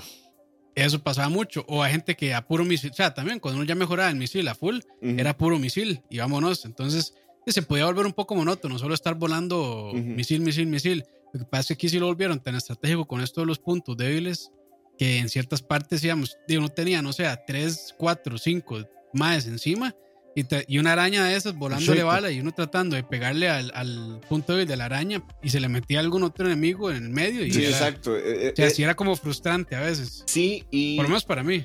y otro punto alto para mí de este Doom es el tema de, del- de la progresión que tiene el Doom Guy. O sea, las habilidades que uno puede mejorar se sienten un montón cuando usted las mejora, pero también se siente la necesidad constante de estar mejorando porque apenas usted tiene algo que le mejora así un poquitito los misiles o un poquitito la shotgun o un poquitito la Sí. BFG, eh, ma, ya le sale otro enemigo que, di, ma, no, o sea, es imposible, ¿no? Tiene leveling, Ah. tiene. Sí, sí, tiene leveling interesante. Sí. Y este, bueno, yo lo estoy jugando en mi compu que tiene una 1060, ya es una tarjeta un poquito vieja, pero igual corre a 120. Ah, ma, pero entonces, para Doom, para Doom está sobrada. Ujú. sí. A, a mí, a- 120 con- digamos, con yo, yo lo- high, entonces la optimización 10 de 10, digamos. a, a- a mí, yo lo que sentí diferente, digamos, yo todavía no sé si me gusta más que 2016. A mí, A me- mí no. a mí, a mí, digamos, me gusta por mucho más los diseños de los enemigos de, de este que De de este, sí. 2016. Eh, es- son más cercanos al Doom original que para mí eran perfectos. Entonces, ver demonios así, digamos, ya con piel y mitad mecánico y todo, me gustó mucho más. El, el Cyber Demon de este juego es mil veces mejor que el Cyber Demon de Doom 2016. Pero lo que, lo que, lo que tal vez no me gustó tanto es que yo siento que este juego, las arenas se sienten como más desconectadas. Se siente como si uno viajara literalmente a mundos, aunque sí uno está viajando a mundos, pero dentro de los mundos yo siento como que no son la misma arena. O sea, como que Ujú. no estoy en el mismo lugar. En Doom 2016 es como lineal, como que uno va avanzando de A a B y todo se siente como interconectado, cerca, Ujú. etcétera. Y eso, eso sí me gustaba mucho de 2016 Ujú. pero creo que creo que de Doom Eternal sí me gusta, en todo lo demás sí me gusta más, sí me gusta digamos el combate estratégico porque o sea, la verdad es que sí, sí me hace sentir más pichudo que, que, que en Doom 2016. O sea, e- esas jugadas de 2000 IQ que uno hace para vencer a quien sea, este, es, la verdad es que sí lo hacen sentir a uno más pichudo. Aunque yo debo decir que los Marauders yo les hice life hacks de la vida y no, no me costaron sticky nada. bombs. No me costaron a, nada. mí, a mí sí me costaban los hijueputas. Sí, a mí sí. A mí- había un- Y había un gate que te, te- le tiraba uno como dos o tres. Es que, Ujú. a digamos, mí esos madres sí me robaban la alegría de vivir, madre, cada vez que me salían. es que en el, en el, en el momento en que yo descubrí los ese, ese life hacks de... Los Marauders son los que tienen solo ojos grandes, ¿verdad? No, Marauders No. son los, los que salen con un hacha y el escudo. un hacha. Ah, Y- ok. Que usted no puede disparar con el BFG y no les hace nada. Nada les hace. Sí, pero pero Qué va a asco, poner ¿qué- escudo qué- y- ¿Cómo, nos mata uno con el mal humor de Herbert? No, tenés que desgastárselos antes. No, eh, No, pero, hay que, hay que hacerle parry. No, pero es que, o sea, yo descubrí la forma para vencer a esos maes de un hit es usted les pega con la shotgun y cuando los maes este, hacen la animación de Stagger, les tira el BFG y los mata de un hit. Entonces yo por eso Ah. pasé, o sea, por eso es, eh, en- lo que menos me, me molestaba eran los esos bichos de mierda, mae. Entonces no, nunca, nunca me generaron un problema y fue por ese life hacks nada más. Mm. Pero sí, Pero sí, no, eh, juegazo. juegazo, eh, y, el, y el soundtrack, como siempre. Sí, Ah, Gordon Lástima no porque falla. ya la, la relación entre id Software y, y Mick Gordon yo creo que ya murió. Tengo, que Sí, decir pero- que de hecho inclusive la- esta, ¿cómo es que se llama? Este, la canción principal. Ujú. BFG. No, no, la, esta, la de tan, tan, tan, Rip and Tear. tan, tan, Rip- no, es tan. no, se llama este, ay, ¿cómo es que se llama? Para mí la, la principal siempre ha sido BFG Division, punto. ¿Qué? The, Por the cierto, only thing, the only thing they fear is you. Para mí esa es la mejor Mm. canción de los dos Dooms. Que por cierto, busquen en YouTube un video que se llama Doom Crossing. Mae. Es lo más cagado risa que van a ver en estos días. Doom Crossing, como Doom- Animal Doom- Crossing. Ajá, correcto. Mae, pero es que la canción es una cagada de la- y la animación también es una cagada de la risa. Eh, eh, es- ese meme estuvo chistoso, el Ah, meme estuvo de, muy de chistoso, Dunga y con, Sí, Dunga y- con el Isabel. muchachito este Animal Crossing. Con Isabel. Isabel Con es- Isabel, sí, estuvo, estuvo chistosón. Que el, Pero ahí lo el- tienen, el entonces, tercer mundo le llamará Canelita siempre. Me gusta más Canelita. Pero eso es culpa de España. Sí, es que, se- es, es que de hecho en Smash sale, en Smash eh, en inglés, si usted tiene el Switch en inglés se llama. Isabel y si lo tiene en español se llama Canela. Qué jeta. ¿Cómo que no sabía eso, España. no? ¿Cómo- o sea, No, ¿cómo put- ¿de dónde putas es- alguien traduce? El Bruno Díaz Traduce de, Isabel a de Canela. Nintendo, ¿es, man? Bruno Díaz. Ya hablemos con los españoles que fueron los que hicieron esa, ese crimen de lesa humanidad. Es que yo, yo, yo no entiendo, yo no entiendo cuál es. Es como para, es como para apropiarse del personaje en español. Pero es que Isabel es un buen nombre en español. O sea, le han dejado Isabel y ya. Y había una reina, inclusive. Por Sí. eso, o sea. Eh, bueno, está bien. Ahí está entonces top 2 de Moiso, Doom Eternal. Ahora me toca a mí. Eh, mi top 2 es Desperados 3. Uf. Eh, y si no hubiera sido Desperados Oh. 3, probablemente yo aquí hubiera metido a, a Doom, pero le quitó el puesto Con Antonio Banderas. con Antonio. Banderas. Sí. Y es que, es que a mí, de, este género a mí me, me pega muchísimo porque eh, yo recuerdo haber comprado, no, no recuerdo cuál revista, cuando regalaban los demos de PC. Seguramente Y en PC venía- Magazine. Sí, no recuerdo cuál, vengo, pero ese venía, un demo de este Comandos, Beyond de Call of Duty. Y bueno, ese juego, eh, bueno, ese demo yo lo pasé y lo repasé y lo repasé miles de veces. Y casi, casi que se hizo uno de mis juegos favoritos de la infancia. Entonces, de ahora esta gente de Mimimi Games eh, revivió este género, por dicha, con Shout Tactics. Y ahora eh, le dieron esta licencia de Esperados 3, que también eh, de, es contemporánea a Comandos. Eh, si les interesa, pues todos los comandos están en GOG y creo que también los, los Desperados y en Steam. Entonces, Y pues muy recomendables. Y sí, baratísimos, muy recomendables. Toda la jugabilidad envejeció súper bien. Gráficamente no tanto, pero en la jugabilidad, que es lo, que es lo importante, envejecieron súper bien. Y de ahí, yo estoy súper contento realmente con Mi Games, que de ahí se, se realmente era como echarse un pulso ellos, eh, ver si servía o no, si la gente respondía bien a este género o no. Y de ahí, cuando salió Shout Tactics fue también de mis juegos favoritos, si no mi juego favorito del 2017, si no me equivoco. Por cierto, Campos, tenemos Y- que jugar Wasteland 3. Sí, es cierto, ma, ese es otro que hay que darle. Ahí hay que, hay que apuntarlo. Ese, y también este Star Wars, ¿cuál era? El. El Ah, Star Wars, el. MMO. Pero sí, entonces, este, de no, yo, si les gusta, eh, de tácticas en tiempo real, de esto, eh, pueden ser muy, creo yo, eh, frustrantes porque son realmente de, prueba y error. de ver qué jugada me sale por acá, de experimentar, de irme por este lado, si no me sale por este lado, irme por este otro. Y lo bueno es que le da mucha libertad a uno porque hay muchísimas maneras de Mil resolver maneras de morir. mil maneras de morir y mil maneras de resolver todo. Entonces, pues sí. y tiene, tiene una parte que se llaman los desafíos del varón, si no me acuerdo, si no, creo que así se llaman, que básicamente le quitan a uno este, las armas o uno, o sea, no, puede hacer cierto tipo de cosas, entonces le quitan ciertas libertades que eh, hacen el juego más difícil, entonces de ahí se pone más experimental el asunto y pues la verdad es que está muy bien, eh, creo que vale como 40 dólares y yo ya le he metido como 80 horas y siguen actualizándolo. Entonces, pues tiene muchísimo contenido. Y nada, yo de ahí quedo nada más. Eh, ya, ya mi Games anunció que ya están trabajando en su próximo juego, que va a ser igualmente un RTS. Entonces, de ya yo estoy emocionadísimo. Hmm. Y nada, ese es mi top 2 de este año. no sé, ¿alguno, ¿alguno malo jugó?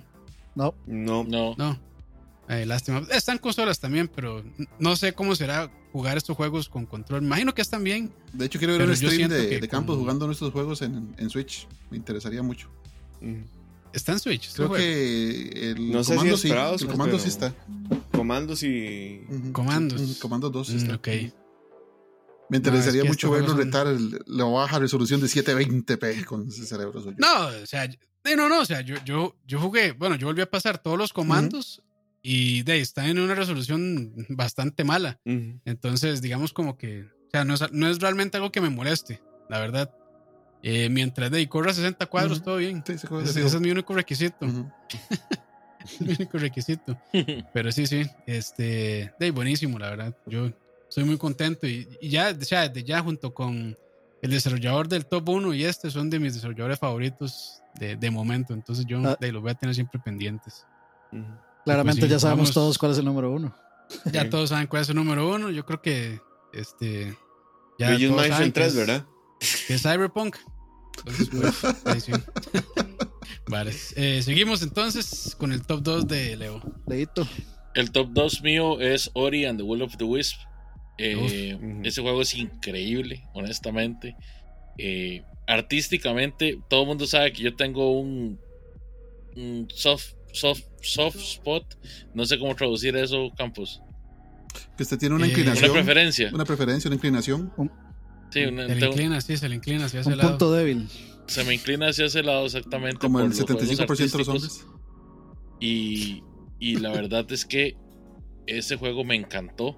Desde que Campos me recomendó jugar Ori and the Blind Forest, y lo compré para Xbox en aquel, en aquel momento. Y fue amor a primera vista. Después apenas salió Ori and the Will of the Wisp, eh, lo jugué con el Game Pass. Reordenado. Y, fue así. No, no, fue, fue, fue que salió con el Game Pass. Entonces de una vez ahí lo, lo, instalé, lo empecé a jugar, me encantó. Y a un punto quedé y ahora, ahora los estoy revisitando en, en Switch porque vi un documental de cómo habían hecho el port de Will of the Wisp para Switch mm. y de cómo había sido una labor titánica que los más mm. casi casi renuncian a hacer videojuegos por hacer ese port. En, me imagino que está en YouTube eso, me interesa. Sí, sí, por eso es interesante ver eso. ¿Quiénes, ¿Quiénes, serán los de No Clip para variar? Creo que sí. Ah, no, no me Ahora lo busco y te lo paso. No, lo paso. Ok, ok. Bueno, sí, se, los paso. Y el video también. Y el video también. También, sí, por favor. Pero, pero sí, digamos, es, es una obra titánica y ya jugándolos es algo supremo como, lograron hacer ese port porque no pierde no pierde frame, no, no, pierde resolución, está maravilloso. Claramente no es igual a la versión de PC, pero corre muy bien, corre, corre súper aceptable y súper bonito. Honestamente, ah. ese juego a mí me parece una de las, no sé, de las mejores cosas artísticamente que he visto sí. en esta la década. de arte está increíble. Y, Yo, lo paso por Discord, muchachos. Ah, bueno, sí. para los que están preguntando, pues en el grupo de Discord de LAG, ahí yo lo voy a pasar por si quieren ver el documental. Yo creo que ni siquiera estoy en ese grupo. Y definitivamente está así como en mi top 3 y lo pongo de número 2 solo porque el juego que más disfruté este año es, es así, ya, es épico. Ya todos sabemos que es Animal Crossing. Por supuesto. con canelita. Canelita. canelita. Ahí está, entonces, eh, top 2 de, Leo. Yo muy contento que aparezca dos veces Ori en este mm. top, la verdad. Madre, vos sabes que a mí se me olvidó que ese juego salió este año, por eso no lo puse. Creí que era el año pasado. Es que sí, salió, creo que fue marzo. Febrero, marzo yo, Febrero, marzo. De hecho, yo hasta, hasta le hice review también en Central Gaming, cuando, cuando Central Gaming era algo. cuando era constante. Cuando Roa contestaba. Cuando, cuando, Roa, cuando Roa no se hacía el ocupado. Exacto. Pero bueno, pasemos entonces al tema eh, controversial número uno de Frank. Bueno, obvio que es el tema de la pandemia, pero ya hablamos mucho de los efectos negativos, yo voy a hablar de los efectos positivos, y sí, los hubo.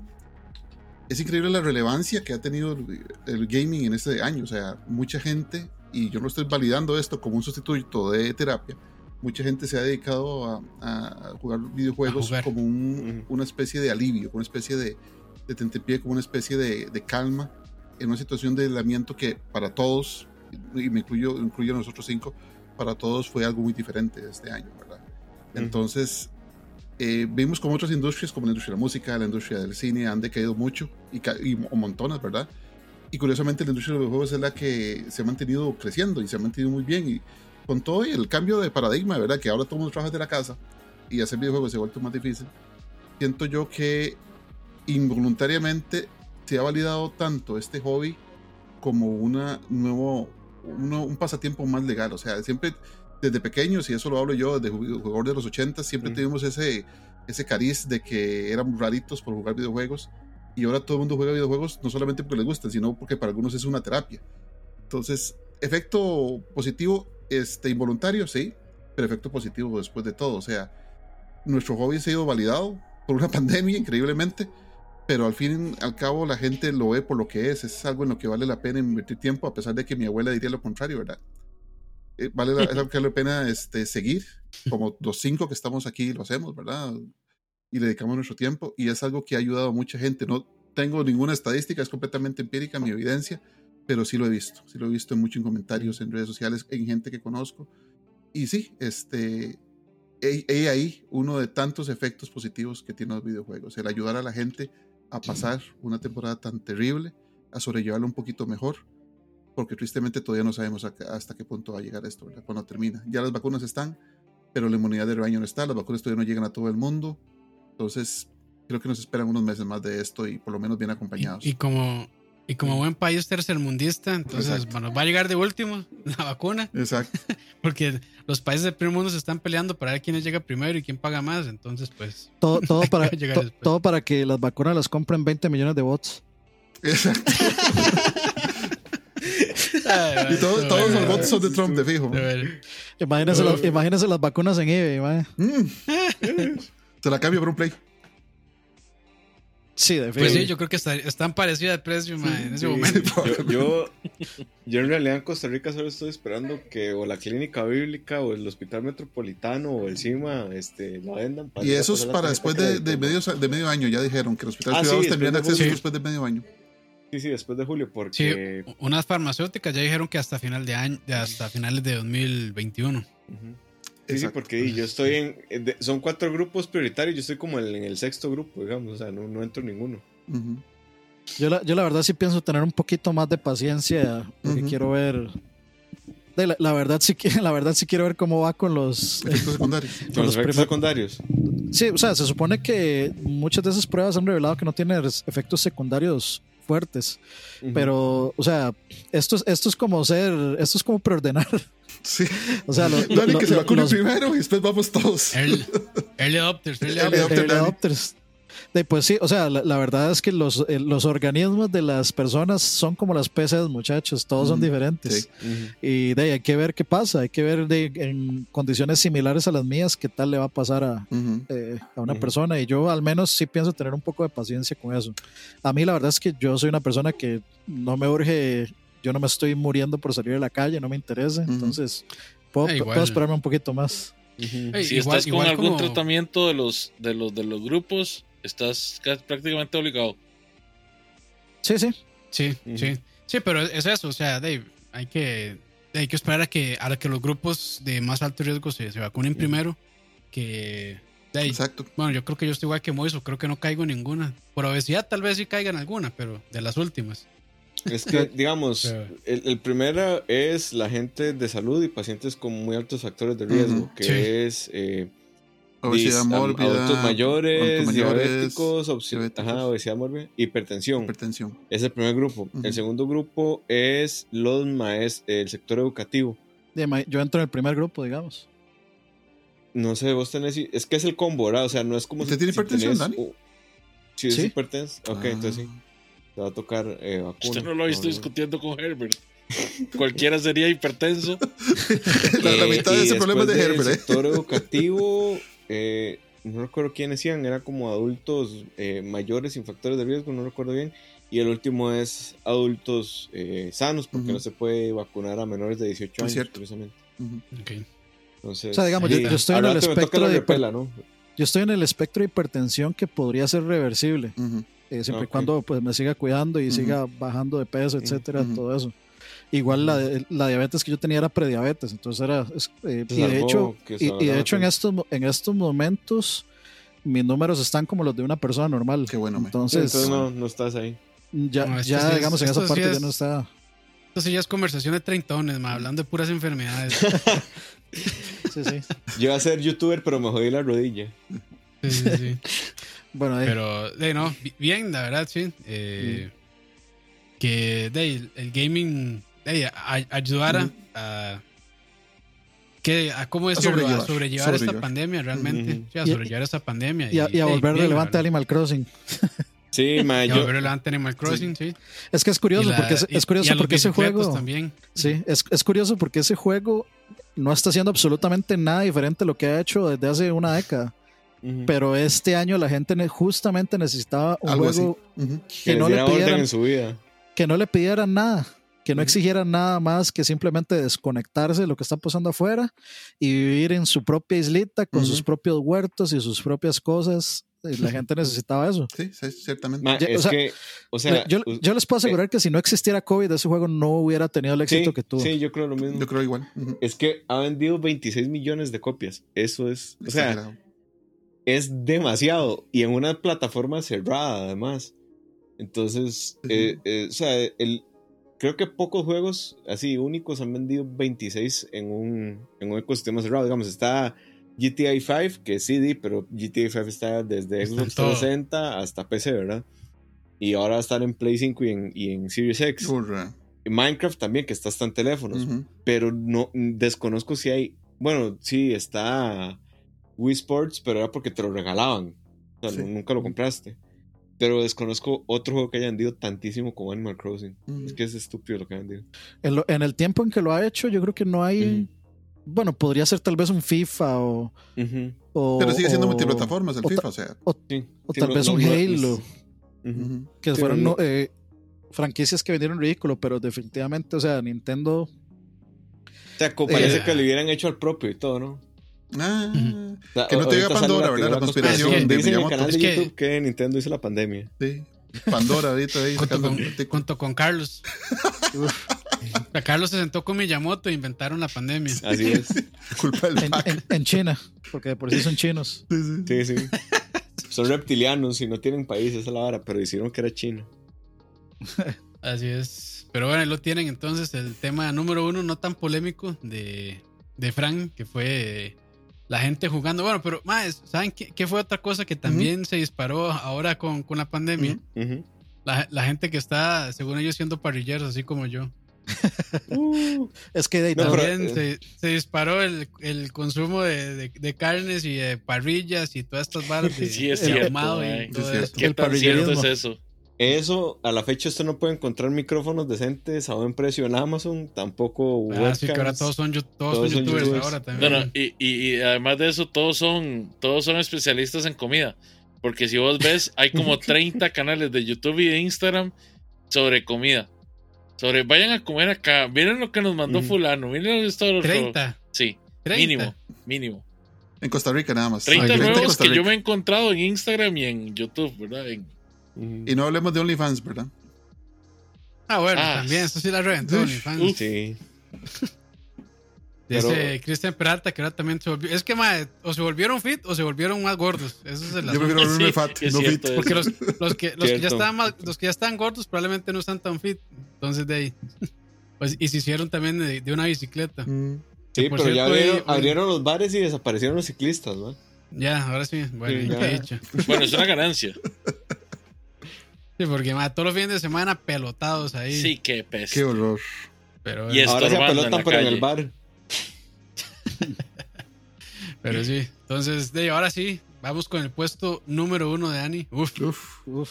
Creo a que ya cuál nos va a es. salir. ¿Cuál es la posición número uno, Dani? Creo que la misma Pues- de Leo. Misionero. El 69 es. Pu- puede ser, uf, sí. No, el 71.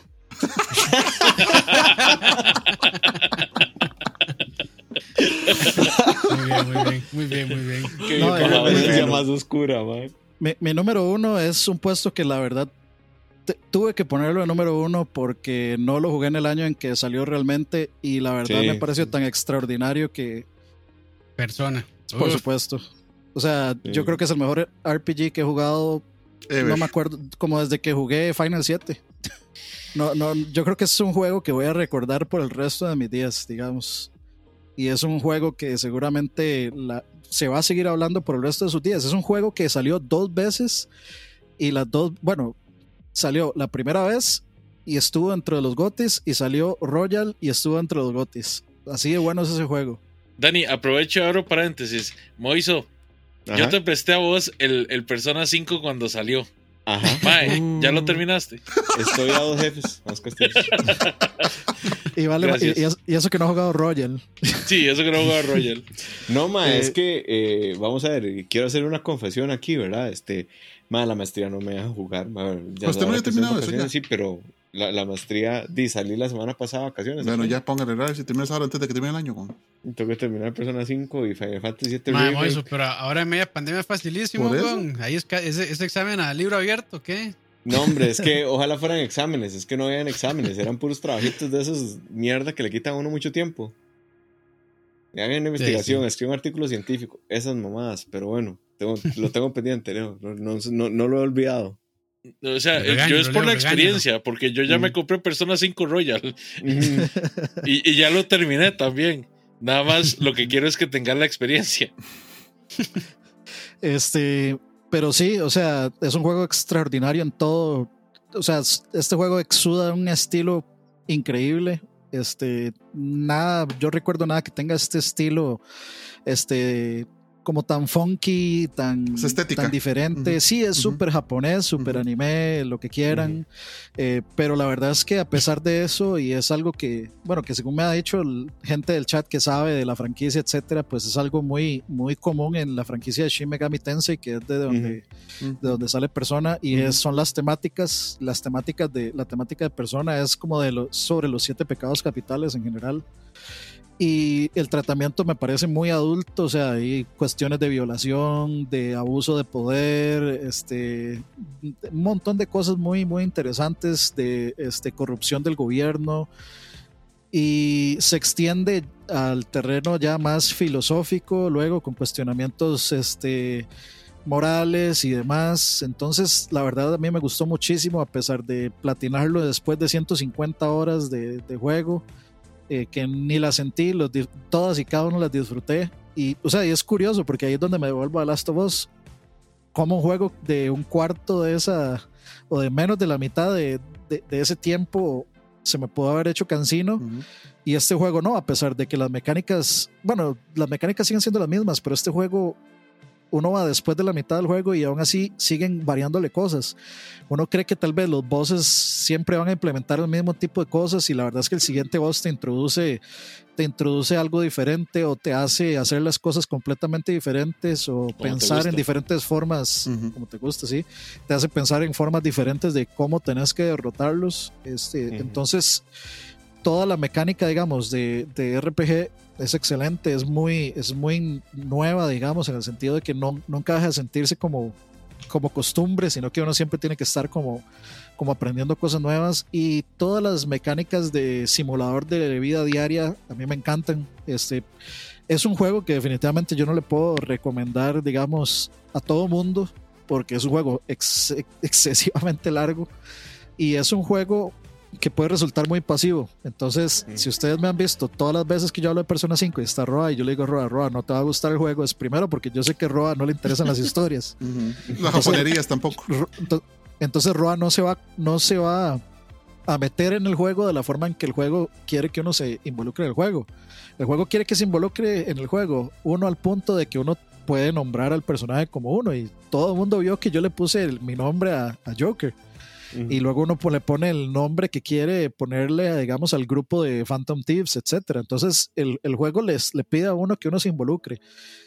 Y la verdad es que hace un trabajo perfecto en, en presentarte a los personajes, en, en en mostrarte por qué son importantes y qué tienen de especial los personajes. Es un juego justamente que, que habla sobre como de cómo personas que son normales tienen cosas extraordinarias. La historia de Futaba a mí me, encanta, me, encanta, me gusta muchísimo. Este, eh, bastante, digamos, tristón por ahí. Y es muy, como decía eh, Moiso, eh, y ahí sí voy a entrar en, en spoilers de, de, Royal un poquito, pero es bastante punk en el sentido que nosotros somos el diablo versus Dios y nosotros somos el diablo en esta e-, ecuación en el sentido de que nosotros somos este bueno es bastante, es bastante obvio porque de hecho en la batalla final del juego de Persona 5 normal es Dios versus el demonio y uno le hace summon, o sea, el summon de uno es prácticamente se llama Satanás, se llama así. Entonces, es, eh, a mí se me, hace, se me hizo muy interesante como toda la... Sí, sí. no, pero literalmente el demonio que uno invoca en la pelea final se llama, eh, se llama Satanás. O, casi se llama Satanás, pero es prácticamente Satanás. Entonces, como muy punk en ese sentido. Es Satanael, Dani. Satanael, ajá, exacto. Sí. Eh, pero, pero todos los demonios, todos los, todas las invocaciones, todas las personas son demonios. Y son demonios de, de, de la mitología, de, de, varias mitologías, de hecho. Pero siempre son demonios, nunca son ángeles. Los ángeles son los malos, justamente. Entonces a mí eso se me hace muy, muy, muy interesante. Todos los personajes pues este, tienen una personalidad muy definida. Hay algunos clichés japoneses, sí, pero eh, tienen muchos, muchos matices en sus personalidades, todos, muchas, eh, bastante realistas, digamos, de cosas negativas, eh, cosas positivas, inseguridades, etc. El estilo de arte es lo más único que ustedes van a encontrar en RPGs y la música igual, lo más original que ustedes van a encontrar en cualquier RPG. Entonces, simplemente para mí es, va a ser GOTY, va a ser, de, está en mi top de los de mis juegos favoritos de la vida, digamos. Mm. Deberías jugar el 4 Golden para Vita. Ese, ese, va después y de hecho lo pienso comprar el Vita porque justamente se me hace un. Pero está en PC juego Sí, está, en Steam. Sí, sí, pero quiero, quiero tenerlo portátil porque justamente se me hace un interesante juego portátil y siento que en PC no se va a ver tan bonito en la pantalla, en la pantalla grande, pero quiero, quiero buscarlo, quiero buscarlo y verlo bien. Ah, lo que tengo entendido es, un port, es un port competente en PC como, hay, como hay tanto que jugar en Vita, todavía le van a quitar los uno de los pocos juegos buenos que hay. Mita means dead. Leo, Mita means dead. perdón, Yo, de hecho, yo de hecho estaba viendo el, el Persona 5 de, eh, de Animation, el anime, y básicamente es un resumen del juego. Es, es bueno, pero la verdad es que no le, no le hace justicia al juego porque toda, la parte toda la parte que no es RPG, bueno, que sí es RPG, pero toda la parte que no es combate y meterse en el dungeon crawling y todo eso es muy, muy, muy interesante, que es toda la parte de la vida diaria, eh, manejar el, los tiempos del día, eh, que si hoy, ¿qué puedo hacer? Hoy voy a ir a trabajar para subirme el, el, Charming o hoy voy a ir a hablar con tal persona para subirle el nivel de relación que tengo con ella con él, o voy a ir a hacer esto, a quiénes le voy a subir el nivel de relación, porque, o sea, uno, uno no sabe al principio eh, cuánto tiempo voy a gastar yo metiéndome en el dungeon y avanzando, eh, en el palacio y avanzando, etcétera, todo eso, y, irónicamente, y esto es lo más, lo más vacilón de todos, los tiempos de ir a la escuela, uno tiene que poner atención en clases, porque... uno llega al periodo de exámenes y, y, uno tiene que responder las preguntas no literales de los exámenes, sino que le hacen un examen y uno tuvo que haber puesto real atención al examen. Y aunque no lo crean, a mí me gustó mucho eso. Entonces, Yo eso lo odié, esa mecánica la odié, la verdad. Esa mecánica llama a gritos por un fac. A, mí me encantó. A, mí me encantó porque me hace, me hace tener que poner atención. Y la verdad es que la información que dan es muy interesante porque es sobre, es sobre cultura japonesa, pero es sobre cómo funciona el gobierno en Japón, eh, cuáles son ciertas fechas este, importantes en la historia de Japón, o inclusive ciertas palabras, cuáles son sus usos en inglés o en japonés, etcétera. Entonces, a mí la verdad me, me, gustó muchísimo. Todo, no hay nada en ese juego que no me haya gustado, digamos. Nada, cero, son 10. Yo no lo he jugado, yo no sé comprar el soundtrack. no, es que el soundtrack de ese, de ese juego es más. Está bueno, muy bueno. Sí. Muy más bueno. es mágico. Mucho jazz. Pero muy, bueno, muy ahí lo tienen. Entonces, top 1 de Dani, Persona 5 Royal. Ahora vamos Mm. con el top 1 de Moisés, que seguro es algo de Nintendo. No, Si no es Pokémon, mejor me voy. decepcionarte. Lamento Uf. decepcionarte. Eh, mi top 1 es The Last of Us 2. Eh, por eso no hablé cuando Dani estaba hablando del juego, porque si no, ya no tenía que decir yo nada después. Eh, Pues llamemos, llamemos a Herbert para que hable también. Para que se vuelva, No para que se a vuelva la una, la ma- mañana una maratón de sus seis horas de programa. a la 1 de la no- mañana nos, no salimos de aquí. no, que nos di- dijo que iba a mandarnos un video con su top, pero ahí y no, no lo mandó nada. Que está no cumpliendo años. nada. Vayan a dejarle amor a Herbert. Está cumpliendo Ah, años sí es hoy. cierto, sí es cierto. Es por- Eh, está feliz ocupado el hombre. cumpleaños a, Sí, sí. Es cierto. a Herbert. Y Eh, lo deben tener ocupado. Comandante Arcade. Eh, The Last of Us, más allá de la, de la cuestión técnica, que es impresionante, no hay un juego en consola que se vea como eso. Ahorita le voy a decir que sí, pero yo eh, sigo sin creer que haya un juego que sea mejor que eso. Más allá de eso, es, me parece, es un estudio sociológico de las cosas que pasan cuando hay un shock en la humanidad. Eh, si ustedes se ponen a ver el, el juego, realmente tiene lo que pasaría si hay un evento de shock como este, que estamos ju- justamente pasando por un momento de shock, ¿no? Entonces, ¿qué pasó en, en el mundo de, de The Last of Us? Bueno, eh, tuvimos la facción religiosa, la facción militar y la gente que intenta seguir su vida como si nada hubiera pasado, que es donde están él y Joel, ¿verdad? Sí. Y creo que esa profundidad no se logra.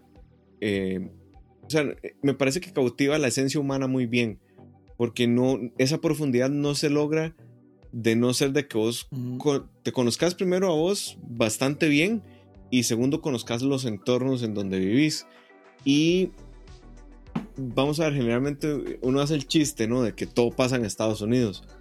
Pero eh, lo cierto del caso es que a pesar de que todo pasa en Seattle, no es, o sea, no es un juego de una historia más universal, no es que solo pasa en Estados Unidos, es que las reacciones de la gente son muy humanas, tendemos a ser tribus, tendemos a hacer cosas que nos identifiquen para salvarnos de un entorno que es aleatorio, catastrófico y al cual no le importamos, ¿no? Y esa, esa reflexión que hace Neil Druckmann a través de The Last of Us 2, a mí me parece que es muy, muy valiosa. Eso por un, por un lado. Por otro lado, la historia me parece una cosa eh, muy interesante porque no te cuenta el típico acto 1, 2 y 3, sino que más bien empieza como a la mitad del juego y después te presenta el acto 1 y después va al acto 2. O sea, como que va acto 2, Nolan, acto 1, Nolan. acto 2, acto 3. Sí, pero después podemos hablar de Nah. Tenet, que no, no me gustó tanto. Em, ¿Cómo, hereje? ¿Y si le gustó The Last of Us? No, hombre, man. Apáguenle, apáguenle el stream a este mae. apáguenle, apáguenle, apáguenle. So- Solo le faltó maldecir Eh, a, a Nicolas Cage. Me, me encanta cómo, cómo aborda los temas de la diversidad sexual y es algo muy curioso. Yo tengo muchos amigos de la comunidad y yo a todos les decía, más es que yo sé que generalmente cuando hay una representación LGTBIQ en, los, en la media es como el típico alguien saliendo del closet o una relación impropia, llámese un mae mayor de edad seduciendo a un mae menor de edad. Eh, hablo sin género ahí, ¿no? O sea, hombre, mujer, mujer, mujer, hombre, hombre, lo que sea. Eh, y no es tampoco la típica tragedia de que tenés VIH y te vas a morir en 15 días, ¿verdad? Que, que eso es básicamente la representación LGTBIQ en general en el media. Eso no pasa en The Last of Us 2. Y yo lo rescato porque es muy orgánico todo lo que sucede. Eh, me da mucha risa la gente quedándose que Ellie fuera eh, eh, lesbiana cuando desde el 1 Desde el se deja, primero. desde el 1 se deja clarísimo de que ella es lesbiana, ¿no? Y Y- básicamente el, el DLC sobre eso. Ajá. Sí. Y la historia de Lev, que es eh, un hombre trans, me pareció muy chiva porque el guion nunca te da. O sea, yo creí muy honestamente que era como algún error de traducción, ¿no? Hasta que me dijo, no más, que Lev es transexual. Yo, uh, está muy tuanis, ¿no? Eh, tiene partes que yo siempre voy a, a recordar como de las escenas más lindas de los videojuegos, también de las más grotescas. Pero por ejemplo, cuando, cuando Ellie y Joel están en el museo y se suben a la nave espacial, para mí es de los momentos más lindos que ha tenido un videojuego desde siempre. Y después la anécdota me hizo mucho más sentido cuando Troy Baker dice que eh, una vez estaban haciendo el motion cap, ¿no? Y entonces Neil Druckmann llegó y les preguntó, si ustedes no fueran... Y eso lo, sabe, y eso lo sabe por el podcast, ¿verdad? No, eso lo sé porque lo dijeron en The Games Awards. Ah, ¿en serio? Sí. Es que yo, el MAD también lo había contado en el Okay. podcast de Alana también. No. Pero bueno, perdón, perdón. Tranquilo. Eh, y entonces, cuando Troy Baker sale diciendo que Neil Druckmann les pregunta que que qué querían ser, ¿no? Si no fueran act- actores de voz, y que él dice, yo hubiera sido astronauta. Y este, la actriz que hace... Ashley dice, "Bueno, Johnson. yo- sí, yo, Ashley Johnson es que se llama. Sí. Ella dice que a ella le hubiera gustado ser cantante y el mae mete las varas tan personales en el juego de esa forma, tan smooth. O sea, a mí me. O sea, yo dije, mae, o sea, eso es amor por las cosas, ¿no? Más allá del crunch que, que sufrió esta gente, eh, Naughty Dog, creo que no solo. Es que no solo se conforman con dominar la fórmula de los pasillos, sino que eh, cada vez que lo hacen intentan hacer un mejor pasillo. Y eso no, o sea, no es necesariamente lo que sucede cuando ya dominas una fórmula. Puedes preguntarle a Mario, Mario domina el 2D como ningún otro juego, pero no siempre los nuevos Marios en 2D intentan pulirse más allá de la plataforma que son. No, o sea, intentan hacer niveles más bonitos, más, más difíciles, más retadores, eh, no sé, adornos más, adornos menos. En este juego se siente que quisieron llevar a tope todo lo que conocían y lo lograron de una forma muy, muy, no sé, muy exitosa. Eh, la música es increíble, las cosas que uno puede hacer con la guitarra también es increíble que incluso La para eso, sí, la guayocumbia. incluso para eso tuvieron chance. ¿no? Yo sabía que íbamos a llegar a eso. a- a- hasta ese nivel de detalle llegaron y a mí, o sea, yo eso lo valoro muchísimo. Y sí es muy trillado que las producciones AAA ganen juego del año. eh, y no quiero hacer un detrimento a los juegos indie, porque sí es como, ay, sí, The Last of Us, sí, sí, el juego con, no sé, más mercadeado, lo que quieran. Pero creo que vale la pena reconocer cómo The Last of Us 2 intenta traspasar los límites del, del entretenimiento interactivo, no solo como se hace regularmente, eh, no sé, que es un gran mecánica, lo que sea, sino que intenta llevar el medio a un paso mucho más adelante en tecnología, en historia, en ambición, en música, y lo logran. Y digo, por ejemplo, Cyberpunk intenta hacer todo eso y no lo logra. Entonces para mí es, es como muchísimo más meritorio que lo hubieran logrado. Sí, yo, yo- es- yo- yo creo que tomar riesgos es un rubro extra. Ujú. Yo, yo soy de los que piensa que tomar riesgos Ujú. es, un, es un rubro extra que puede o cagarse completamente el juego o elevarlo a lo que sigue. Y de ahí, yo sé que hay muchos indies que son muy buenos, eh, pero no tienen ese extra, no tienen ese extra de tratar de empujar lo que están haciendo a algo, a algo nuevo, a algo, este, No han jugado a a- eso. a- algo mejor. Mm. Sí, obviamente yo no he jugado a Hades, digamos. Pero y, y yo, y yo esperaría que Hades esté más allá del típico juego como es, digamos, ese, tip- ese tipo de juego. Eh, por ejemplo, digamos, Mega Man, eh, Mega Man 11 es un gran, gran, gran Mega Man, pero no está haciendo algo realmente nuevo.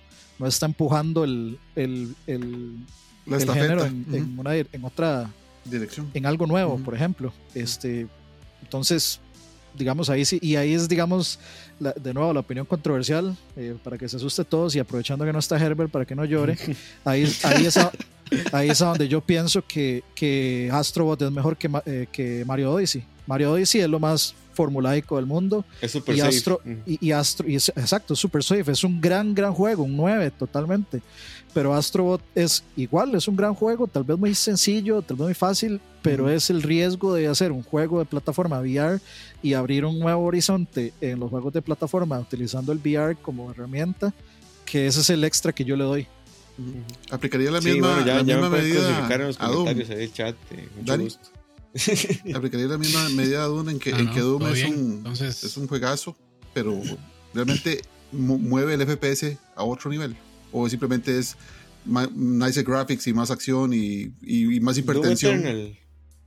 No, es que, no. Es que eh, si saca, vamos a ver, yo no soy experto en FPS. Por eso le pregunto a, ustedes, porque yo realmente no juego FPS, pero... Pero, vamos a ver, si es un juego, yo lo llamaría contracorriente del FPS. Porque eh, se sale de la tónica que impuso algo como Gears y Call of Duty, que es eh, las vías infinitas, que, no sé, cubrirte te recargaba vida, que tenías balas infinitas también. Y Doom hace como un juego muy parecido en términos de ritmo, pero te quita todo eso. Entonces creo que es como... yo sinceramente no creo que... Para mí no hay otro juego como Doom, digamos. Ni Eternal ni Doom 2016. Tal vez Doom 16 todavía un poco sí, pero un juego como Doom Eternal no, no hay otro FPS como ese. Es que lo que pasa es que Doom 2016 creo que es un regreso al, a las bases de lo que era Doom que era disparos, diversión, frenético, velocidad, todo esto. Porque los, los shooters de ahora eh, son distintos, ya no son como los Unreal, Tournament o los Dooms y todo eso. son, un pasillo. Es decir, regresó a, regresó a eso que yo creo que mucha gente estaba extrañando y por eso creo que le fue también. Porque lograron llevar una fórmula vieja a, digamos, a una nueva generación y meterla dentro de, dentro de una generación que se sintiera de una manera disruptiva, utilizando de mecánicas, digamos, ya conocidas, pero un poco dejadas de lado en los, first person shooters. Y es un género que está dominado por el multiplayer. O sea, la gente que juega first person shooters juegan por el multiplayer únicamente. Y Doom vino justamente a, traer de vuelta a toda esa gente que está, que, que les gusta las campañas. Correcto. Y, y, y, después Doom 2016 o sea, tiene ciertas cosas que yo personalmente no había experimentado. Yo igual, o sea, no, no, prácticamente no juego first person shooters, pero siento que sí innovó un poco, sobre todo en esta parte de, combinar como lo caótico que son arenas de Doom con un poquito más de, estrategia, que es todo esto, los puntos débiles de los enemigos y demás. Entonces, o sea, uno realmente no puede llegar y solamente o sea, sacar una pistola y empezar a volar bala, bala, bala, bala, porque es, va, es, casi estrategia en tiempo real. Sí, va a durar, no sé, menos de un minuto, si, si es relativamente bueno. Y si es uno es malo, dura cinco segundos y ya se lo volaron. Lo, lo mataron. Entonces, lo, más cerca que a mí se me parece de Doom es Metroid, Metroid Prime. Es, es lo más cerca, pero, pero no, no, es jamás lo caótico. Que, es que Doom es caos, es un despiche. caos, sí, es un desmadre.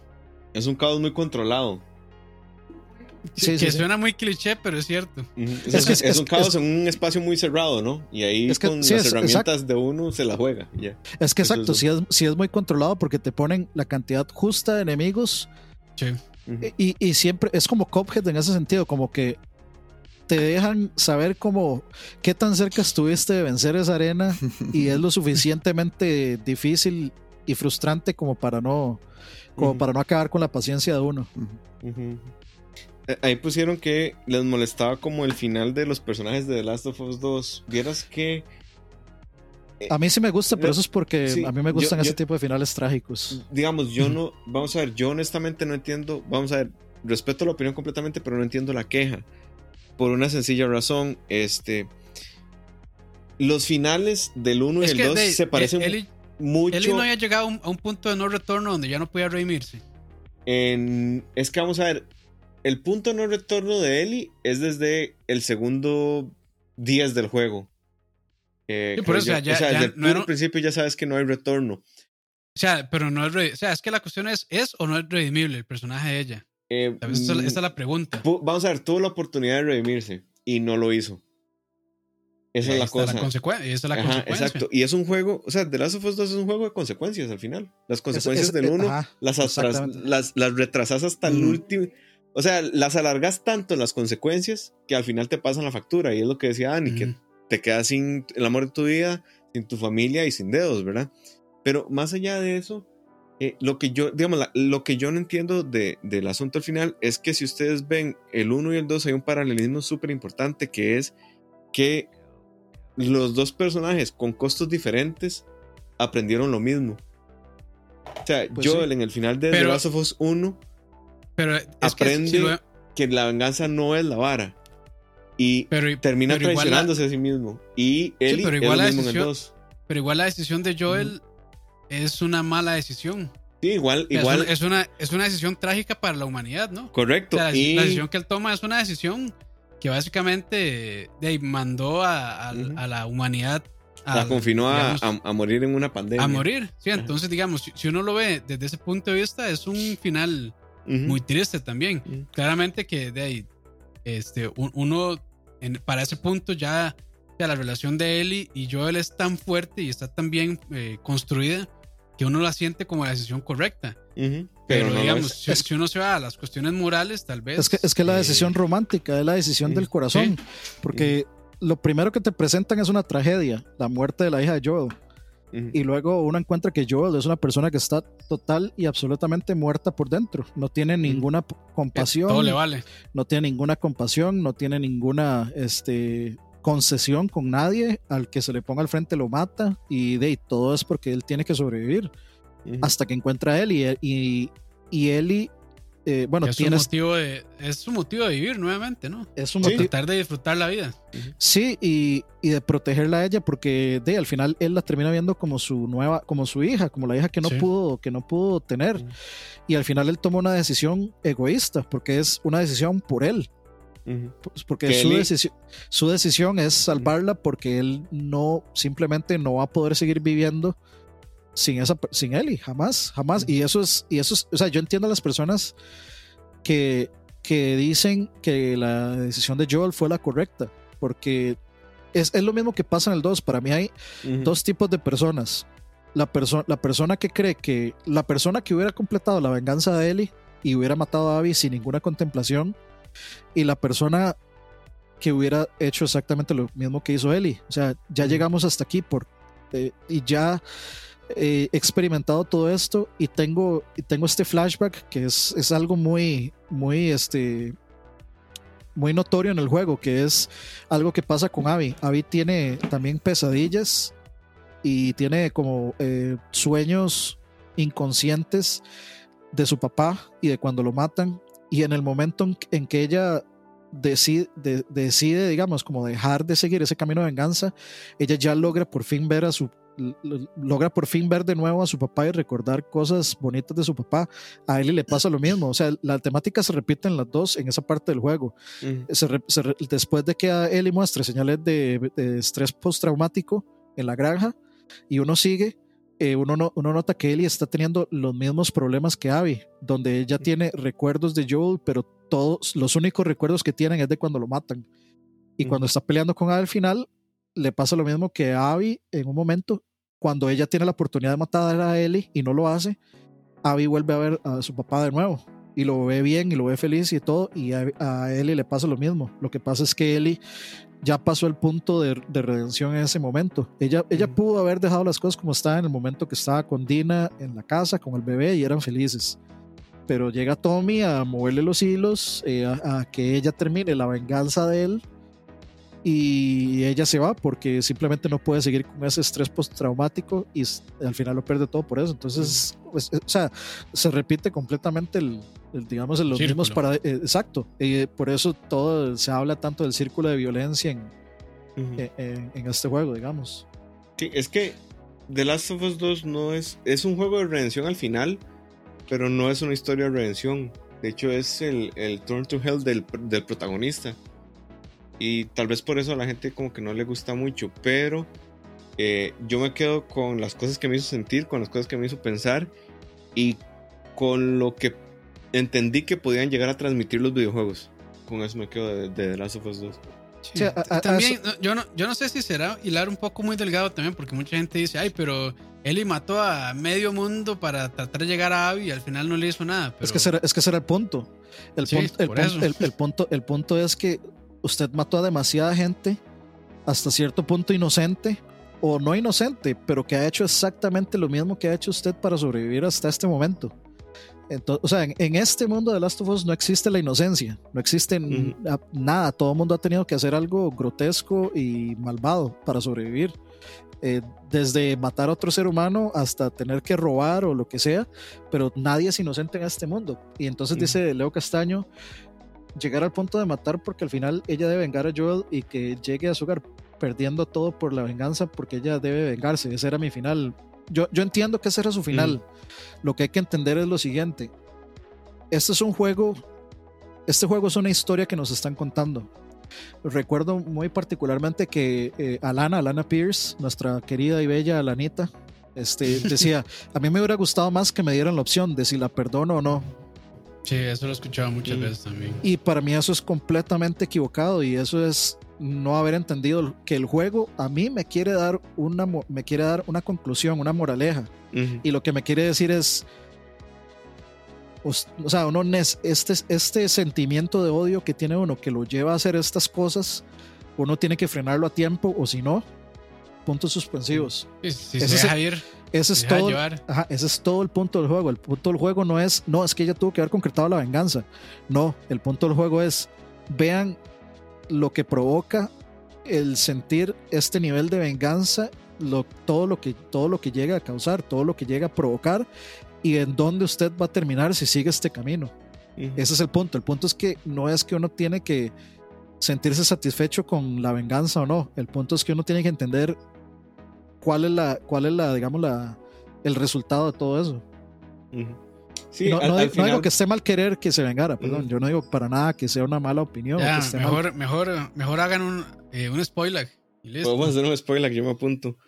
pero, pero, o sea, que, la que uno la compre o no es, es, es tema de todas las historias, ¿no? Al final.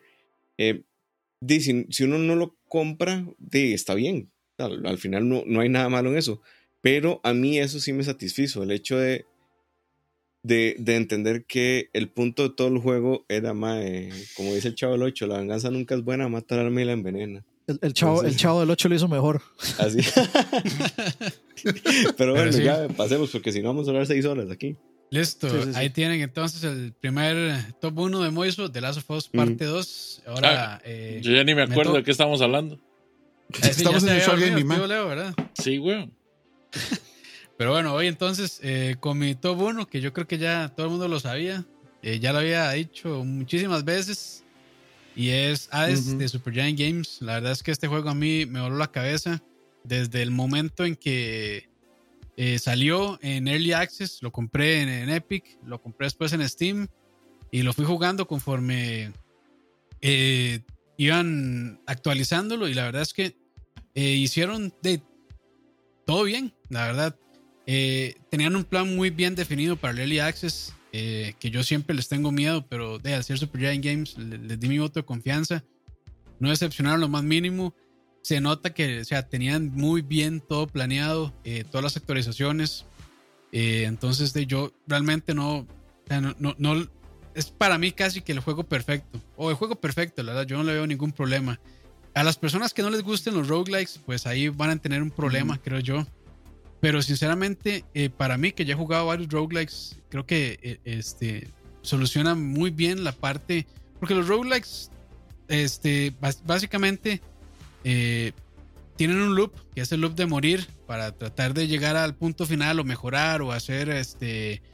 O. digamos que Demon Souls y Dark Souls es un roguelike.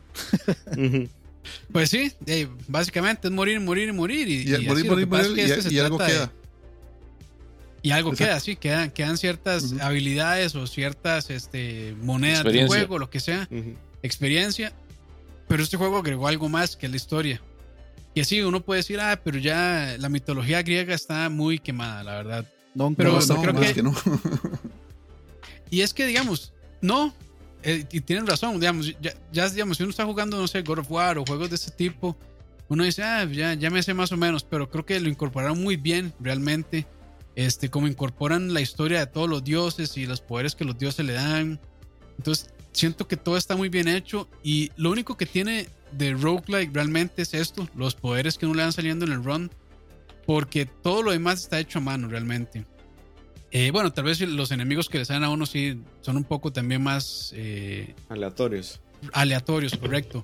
Pero digamos, todos los niveles a los que uno entra están hechos a mano, no están generados con algoritmos, sino que los desarrolladores llegaron y cada, y cada una de las, de las salas donde uno pelea son distintas y ya uno las va reconociendo. Ay, puta, esta es la sala donde sale tal mae, o esta es la sala donde salen estos enemigos, o esta es la sala donde me van a hacer mierda porque me cuesta muchísimo tal parte. Entonces, digamos, ya uno sabe a lo que va realmente y eso eh, me parece que está muy, muy, muy bien hecho porque uno diría, ah, qué aburrido estar repitiendo siempre, pero no, siento que, o sea, sí, lograron muy bien combinar toda la parte de la jugabilidad con la historia. Y cuando uno muere, uno sabe que va a haber alguna parte de la historia interesante, si es que uno le, le interesa realmente este, de todo esto, lo que ellos escribieron sobre la mitología griega y cómo, cómo fue que investigaron eh, y cómo incorporaron a todos los personajes. Entonces, todo está muy bien hecho y siento que morir no duele tanto como en otros roguelikes, la verdad. Porque uno se va a encontrar con las reacciones, ya sea de los dioses o las personas que están en el inframundo y que le dicen, ay, madre, lo mató tal persona, ¿verdad? Ah, es que siempre ese madre es un maldito, no sé qué. Y así, entonces, como que tiene esta parte eh, narrativa de Supergiant Games que supieron incorporar muy bien y de, básicamente es yo creo que el juego que muestra la madurez de un estudio que ya tiene como 10 años de estar trabajando en juegos que han sido todos muy de excelentes a muy buenos. Y sí yo creo que es de básicamente la combinación de todo lo que han aprendido durante estos años. Y, y nada para mí o sea también como como Dani con Persona 5 este es uno de mis tops del o sea de, de todos los juegos que yo he jugado y de ahí no, contentísimo, la verdad, que, que, uno, que un estudio como Supergiant Games haya crecido tantísimo, la verdad. Y yo se lo recomiendo incluso a las personas que no les gustan los roguelikes. Yo creo que algo va a tener que les va a gustar. Sí, yo, yo, este, sí lo, este sí es mi próximo. Después de terminar sí. Jedi Fallen Frame Rate, le voy con. a mí me consta porque yo he jugado los dos roguelikes que ha recomendado Campos y honestamente. ¿Cuáles son? Dead Cells y cuál otro? Dead Cells y este. Honestamente, ah, okay, okay. a mí uh -huh. con Dead Cells me gustó mucho el, el, digamos, el apartado gráfico y la jugabilidad. El control es increíble. Pero ahí fue cuando yo vi que pues el, el asunto este del roguelike no es como lo mío.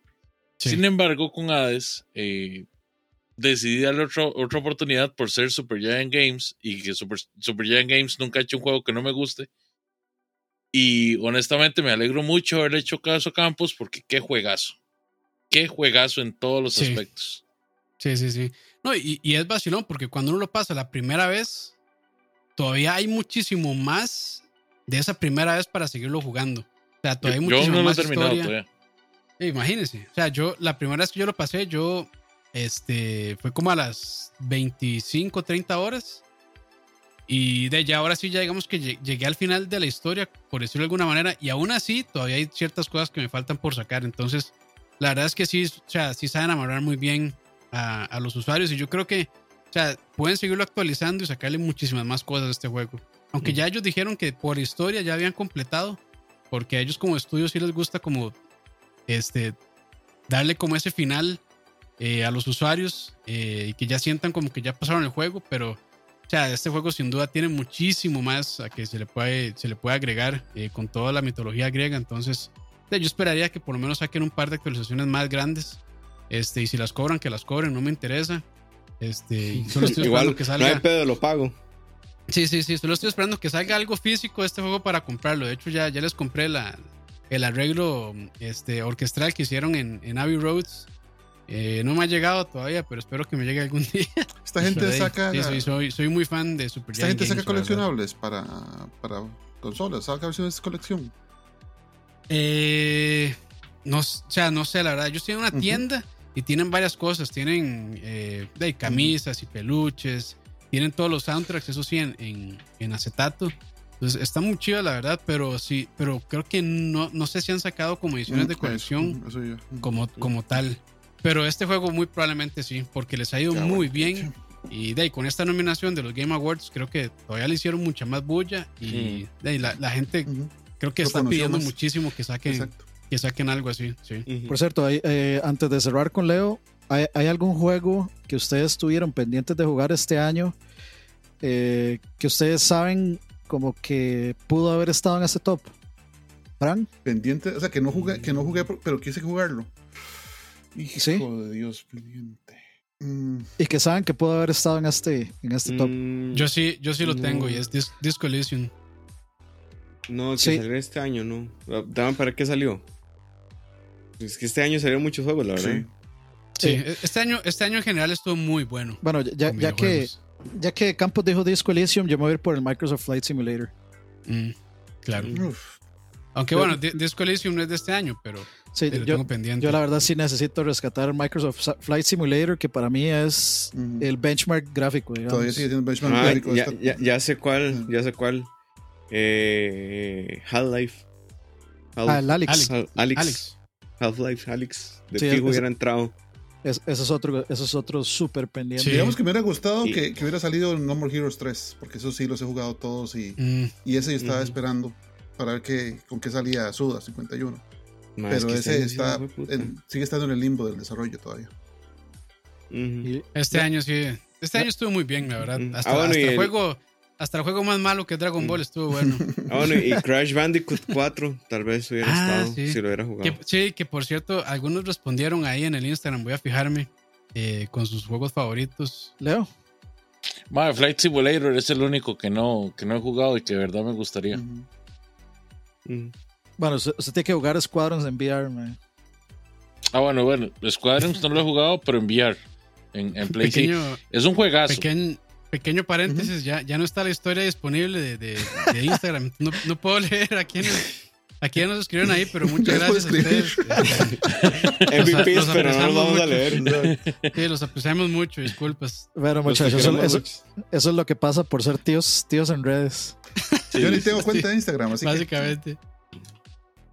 Wow. Ay, qué madre. Bueno, disculpas. Leo, pero- ahora sí. Top, top 1.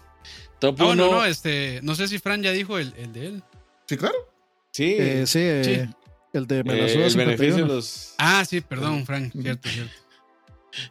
Entonces ahora sí, Leo, adelante, que yo sé que es Doom.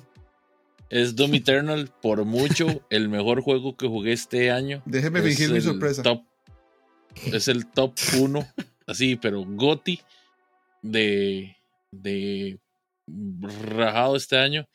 El juego, además de, de que en el apartado gráfico para mí fue flawless, porque ese MAE podía correr bien sin importar la plataforma en la que estuviera y se veía bien, no tenía ningún problema. O sea, tome nota, eh, Cyberpunk, ¿verdad? Eso, Danito. Lo eso. Lo hicieron, lo hicieron correr en Switch, ya con eso lo que eso Leo dice es suficiente. No, y corre Y bien. corre bien, que no- Es que es el asunto, no solo corre, sino que corre bien. Ustedes tienen la edición Eh, con casco, ¿verdad? Los dos. Sí. Pero Dani, Dani, no, el casco no le entra. Dani, pero póngaselo en serio. No, es que tengo sí- que, tengo que quitarme el gorrito, los, los anteojos, los No, audífonos. No importa, no importa. Por eso paga la gente por estar aquí. Sí, ese es el OnlyFans con suyo. Casco Doom. Ajá. el juego, el juego, digamos, está hecho, está tan bien diseñado que el MAE corre en todo lado. El MAE tiene aspectos nuevos, no solo un remake eh, copy-paste del 2016. El MAE, la música, la música de ese juego es perfecta, la narrativa de ese juego es increíble. Eh, Que, ah, ma, ahí vieras que, perdón por interrumpir, pero vieras que a mí Ujú. eh, la historia de Doom no es que esté mal, pero no me importó en lo más mínimo. ¿Usted jugó el 2? Uy, El original. Dani Doom. Dani Yo jugué Doom, todos, o sea, yo he jugado todos, mae, Ok. pero... Entonces, Pero digamos, no, y, y- y sí enti- y sí entiendo la historia, pero digamos que yo eh, no juego Doom por, por la historia, pero más sí, Solo digamos Leo que sí, que sí, que sí lo intentaron hacer por ese lado. A mí, a Mae, mí sí me digamos, gustó mucho es la bonito historia. que lo pongan, es bonito que lo pongan y que lo hagan Sí, bien sí, hecho. sí. No, lo que, lo que yo digo es que yo, no- yo no necesito una buena historia en Doom para querer seguir, seguirlo jugando. No, no, yo estoy me gustó totalmente mucho de la acuerdo. Yo sé que es como por el la porno, historia o algo pero así, o sea, A mí sí me gustó mucho la historia porque al final es una secuela que conecta, el, digamos, el, el lore de estos juegos con el Doom original. Entonces termina siendo, digamos, como el Doom círculo. Ujú. 3, 2016 es como Doom 3 y. Doom Eternal es como Doom 4. Entonces a mí, a mí por eso sí me gustó. fue como darle una capa más de sabor a un, no sé, Un digamos, brownie chocolate. A, a un brownie chocolate que ya estaba muy sabroso, o sea, en realidad no le sobra, Y no Más bien, empalaga, eso lo, lo, lo, lo más bien le agrega.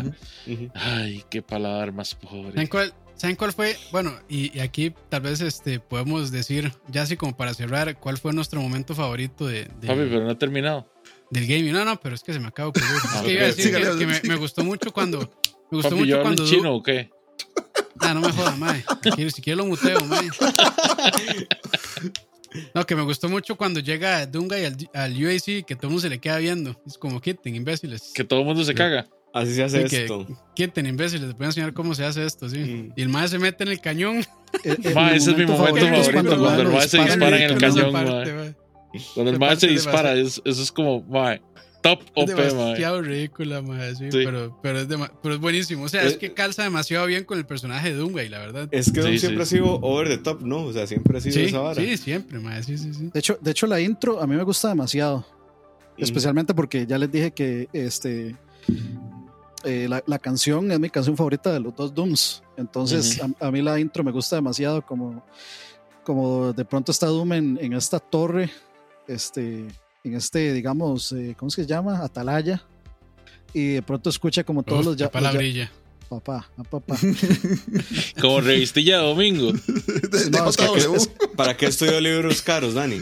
No, es que así se, le- así se llama Sí, el. Watchtower de, Sí, de la Liga de la Justicia en español. Entonces, por eso se llama la revista Los Mormones, man. No sé. también. Y, y- y por no de eso. los mormones, está equivocado, de los testigos de Jehová, caballero. Dios Perdón, esté disculpe. Ok. Mi Pero- les decía a los atalayos. Pero sí, me, me gusta, me gusta demasiado la intro por la canción y Ujú. porque es como se escuchan todos los gritos de auxilio y uno así como Sí. preparándose. Y, o sea, es, es dema- está, sabe, sabe cómo hacerlo a uno sentir así pichudo. Jugar, jugar con, los, con, con la adrenalina. Ujú. Pregunta, Sí, sí, ¿han jugado el DLC? El- ¿Cómo es el...? Asian ¿Cómo God. es? Algo Eh, así, ¿no han jugado? No, no, porque es que yo, yo tengo que No. instalarlo completamente otra vez y ya saben el problema de espacio que tiene mi laptop. Bueno, si quieren hacer un, no, he si quieren hacer un Patreon para el Estoy- disco duro de Dani, adelante, ¿verdad? Siéntese con toda la confianza. De- ya lo logramos con, ya lo logramos con, Con la, la cámara. cámara. Sí. Sí. Sí, sí, sí. Estoy reservando el espacio para bajar el demo de el alfa de Back 4 Blood, que es como el sucesor espiritual de Left 4 Dead. Man, pero Ah, no sí, es lo sí, mismo. No, Sí, es lo mismo. No, Es- es, bueno, es- ellos- es- es gente Ellos del- en la del página team. dicen que no. No, no, no Mm. son lo mismo. es- son los ex creadores de Left 4 Dead, pero como Exacto. ya no tienen acceso a la franquicia, Mm. pues Sí. se fueron e hicieron su, su propio Left 4 Dead, digamos. Y está bien. Con juegos Bueno. de azar y mujerzuelas. Correcto. La razón por la que para mí eh, Doom Eternal se merece el GOTY por encima de juegos como, eh, como The Last of Us 2 es que para mí Doom Eternal es 100% diversión. Ujú. Yo no tenía que esforzarme en lo Hasta absoluto que le da taquicardia. hasta que me va a taquicardia. O sea, yo no tenía que esforzarme en lo absoluto para poder disfrutar una sesión de dos horas de, de Doom. O sea, para mí, eh, de hecho, el hecho que se centra nada más en el single player, que en la cuestión esta del online multiplayer, es un plus, porque, o sea, honestamente para mí, tener que invertir bits en un juego para que sea multiplayer en una cuestión que yo no voy a utilizar, a mí no, no me suma ni resta. Pero yo no tenía que imponerme nada ni, ni, ni disciplinarme para jugar un juego como si lo tuve que hacer para, Ujú. con, digamos, con The Last of Us. Ujú. Que eso fue parte del, digamos, de- del problema que yo tuve. Para mí se volvió muy trabajoso el terminar The Last of Us, más que todo como por un compromiso. Entonces no tenía ese factor de diversión. En cambio, Doom Eternal, aparte de que lo hizo bien, lo hizo perfecto en los otros apartados, era divertido. Y eso para mí es como lo más importante a la hora de a la hora de calificar un juego, que el juego de verdad te lleve sin necesidad de que te tengas que obligar a. A, a seguirlo, sí. No, totalmente de acuerdo. Sí, ¿no? Increíble juego, la verdad. Y o sea, por, por cosas como Hades no está Doom de número uno en mi top, pero pudo haberlo estado fácilmente, la verdad. Y ahora sí, no sé si, si, si, si decimos nuestro momento favorito del año en gaming. Curi- Yo ya lo dije curiosamente cuando- yo no juego este juego, Ah, pero, pero curiosamente todos los nuevos personajes que han estado saliendo Tier Party en, en Super Smash Bros. ya a, a mí me enloquece ver esos trailers. Ajá. Todos, todos, todos, Sí. todos. O sea, Sí, yo- o sea, ¿quién se esperaba a Sephiroth? Yo no me esperaba a Terry Bogard, menos a Condenado Banjo. O sea, y es un juego que yo ni juego, pero en serio, yo cada vez que Sí. van a decir un personaje nuevo, yo me pongo a ver, a hacer mis apuestas, a ver quién diablos sale- y yo todavía sigo esperando el Ryu Hayabusa, sorry, Leo. Yo lo sigo esperando. Sí, yo, yo iba a decir que Sephiroth, o sea, más allá del de The Last of Us 2, eh, el anuncio de Sephiroth en los Game Awards estuvo, estuvo muy bonito, la verdad. Sekiro. Mm, Bueno, yo ya dije el mío, que era de- e- ese. O sea, a pesar de que no fue mi juego del año, pero sí fue mi momento del año cuando llega eh, Doomguy al, al UAC. y se mete en el cañón. Bueno, convierte, el, que era como el BFG más bien, se mete en el cañón y se lanza a, qué era, Marte, creo. A Marte, sí. Mm. Amarme. Para mí, amarme, sí. O sea, se me hizo un cagón de risa y se me hizo, o sea, tan, tan dunga y, tan de verdad así, tan ridículamente gracioso y estúpido. Y, y así, y pichudo que sí lo disfruté muchísimo. esa, esa secuencia, la verdad, estuvo muy buena. Les quedó muy bien. Yo creo que mi momento favorito eh, es jugar Star Wars Squadrons en VR. Mm. Es, es, un sueño cumplido totalmente jugar ese juego en, VR. ¿Y no se rojo, Dani? Es, ¿No se ¿Ah? rojo? ¿Mucho vértigo o algo así? No, no, no, para nada. O sea, es da, da, el vértigo que puede dar, este, este digamos, andar en una, una nave, en un avión pero los controles están lo suficientemente bien hechos como para que uno pueda frenar completamente y reubicarse, etcétera. Y la verdad es que uno sí tiene que, o sea, uno sí aprovecha la inmersión de, por ejemplo, de que si una nave se sale de mi, de mi visión normal de un videojuego, que es estar aquí al frente, yo puedo seguirla con la vista y puedo moverme con la nave y, y seguirla, que en realidad así es como muchas veces los pilotos hacen eso, que siguen, o sea, siguen con la vista. Entonces, eh, a, mí la verdad es que es una, es una experiencia soñada, realmente soñada. Entonces, es la que se me viene a la mente en este momento. Puede ser que haya otra, pero en este momento Star Wars Squadrons en VR es un, es un sueño hecho realidad. Qué bonito el gaming que nos une. Que nos une. Pero bueno, este, ahí lo tienen. Estos fueron los Lag Awards del 2020. Espero que yo pensé que íbamos a hablar un poco más, pero no, no estuvo tan mal, la verdad. No, no. Gracias a, Cachorro por no venir y darnos más. Y, no, y, no, no, video de, Herbert, entonces. Yo ni siquiera. Yo, ni siquiera sabía que Cachorro iba a participar, digamos. Sí, es que me escribió por privado y me dijo que si podía. Ya después hoy me dijo, no, no puedo. Bueno, yo voy jalando. otro, otro aqua. Uh. Otro aqua, sí. Oiga, nos pregunta Belinda aquí en el chat, ¿cuál fue la mecánica que más nos gustó en el año? la mecánica que no nos gustó? Mm. Esa es una muy buena pregunta. ¿Mecánica nueva de este año? ¿Mecánica eh, refinada? O, en general. En general Es que en general, en general, ¿no? Sí, sí. Eh, esta es buena pregunta para pensar. Sí, hay que darle cabeza. Eh, yo pondría el combate de, Final 7. A mí sí me gustó mucho. yo, yo, mm. pondría, y eso es por mi muy sabida este, fobia a los Dark Souls, lo bien que, fue, que salió Sekiro. O sea, que me hizo bien jugar ese juego y terminarlo cuando ningún otro juego de ese estilo me ha logrado hacerlo jugar más de 15 minutos. Todas las mecánicas de Sekiro para mí fueron geniales a pesar de lo increíblemente difícil que es ese juego.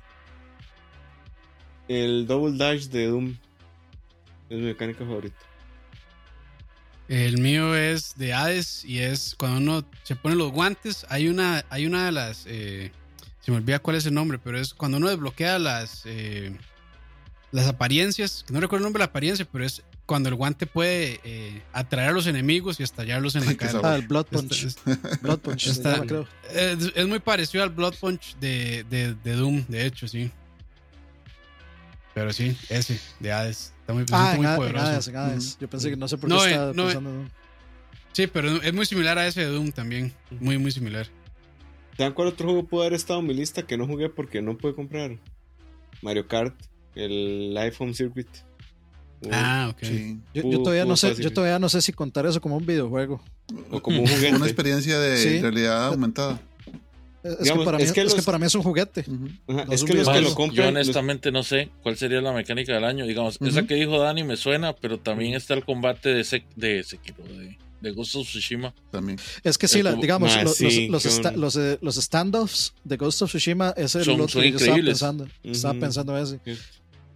Son increíbles porque, o sea, sí se siente, sí se siente como un duelo. O sea, puta, está súper bien hecho. Y no solo se siente como un duelo, es que son difíciles los cabrones, ¿no? O sea, al principio son muy fáciles, ya cuando van aumentando eh, el rango de los enemigos se vuelve, se vuelve fácil pifiar. Sí. Y, de, hecho también el grappling hook de Ghost of Tsushima es una buena mecánica. A mí me gustó mucho.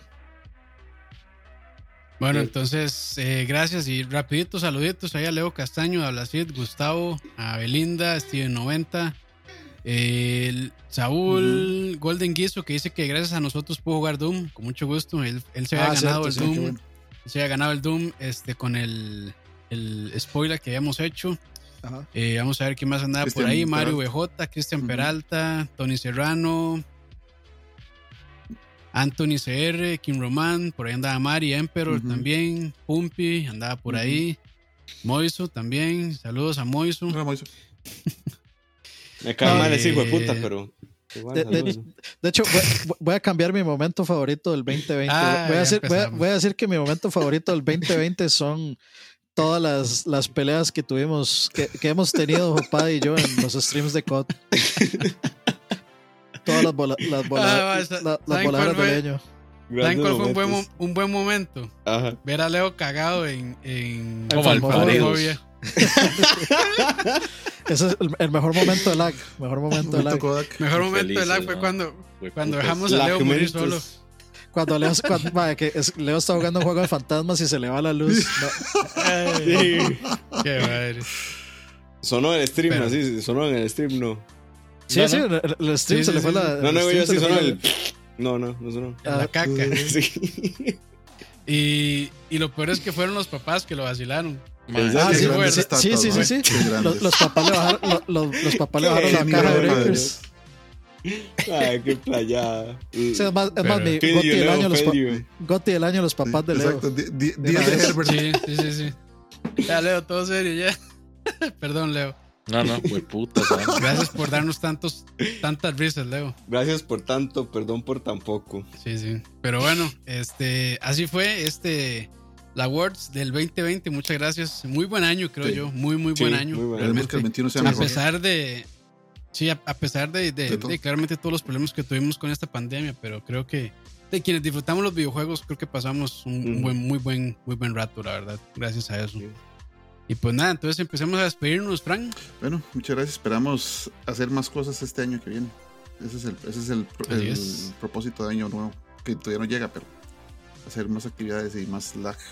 Y a ver si algún día termino de aterrizar el condenado retro stream que voy a hacer. Uf, sí, sí, sí. Eh, Dani, Nos vemos muy pronto. Espero ya eh, pronto retomar el streaming. Quería hacer un stream casi de 24 horas el 24, pero no voy a poner, no voy a poder porque de, ahí nos vamos, vamos a tener una cenita navideña bueno. ahí en, ca- en, en burbujas. Este, y, y no voy a poder, pero sí, sí, un día de estos en diciembre quiero hacer un stream así como de empezar a las 7 de la mañana y terminar, no sé, a las 7 de la mañana del día siguiente o algo así bien estúpido. Y de Eso- puro, eso- o sea, ver cuántos juegos, cuántos juegos del Super Nintendo Mini puedo terminar en ese tiempo. Eh, Comience con Final Solo Fantasy, con Final Fantasy cosas, 6 y se lo pasa de, de cabo a rabo. Ah, bueno. Moiso, Moiso. Nada, muchas gracias por, por escucharnos, por vernos. No, no- no es tan sencillo como uno, uno cree que es sencillo, ¿no? Que sentarse tres horas a ver a más hablando de videojuegos y no es tan sencillo, la verdad. Mm. Eh, que el Eh, si 2020 lo escuchan por, por Spotify o por, o por podcast es más sencillo. es más sencillo, pero en vivo no. Sí, y, sí. y estuvimos más de 50 personas siempre, entonces se les agradece, muchachos. Muy amables. Que el 2021 sea un mejor año para todos. Y nada, nos vemos el otro año. Así es. Leo, No, muchas gracias a todos, muchachos. Les deseamos un mejor año que el que tuvimos este y esperamos que, y que nos acompañen en el 2021 que viene. Esperemos que ya por fin las consolas tengan un precio asequible, que Campitos nos dé nos dé su amor hecho carne sin ningún albur, ¿verdad? Ah, el Espera- domingo, esperamos que venga el podcast de Francito. Esperamos que Dani, sí, pues Dani nos siga dando más likes que ver, ¿verdad? Mm. Que Moisito, pues siga siendo Moisito así bonito. Mas- Ah, master master Moiso para que- usted. Recuerde que, Que, yo, sal- que yo salga a la maestría. El Master maestría, eso es lo que Exactamente. Y en especial que todos tengan un buen fin de año, que la pasen bien, que la pasen con la familia, que la pasen sanos y que disfruten este hobby tan bonito que son los videojuegos. qué lindo. Ya, yo no puedo decir nada más después de estas lindas palabras de, De Leo. de Leo, pero no, y gracias a todos los que nos estuvieron viendo este año. Eh, estamos muy agradecidos realmente. Eh, de a, a Anis le- pudieron ponerle una linda cámara, entonces de eso se agradece muchísimo, Sí. la verdad. sí, sí, sí.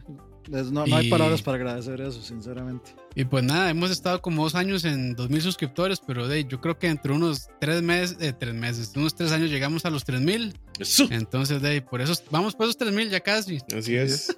Si, es que, si es que no nos bajan el canal por copyrights antes, pero ahí vamos. Sí, sí, sí, ahí vamos. Ahí que vamos. podría Y pasar yo- muy fácilmente. No Campos graba topless cuando llegamos a los 3000. No, Ojalá. da links gratis a OnlyFans de Campos.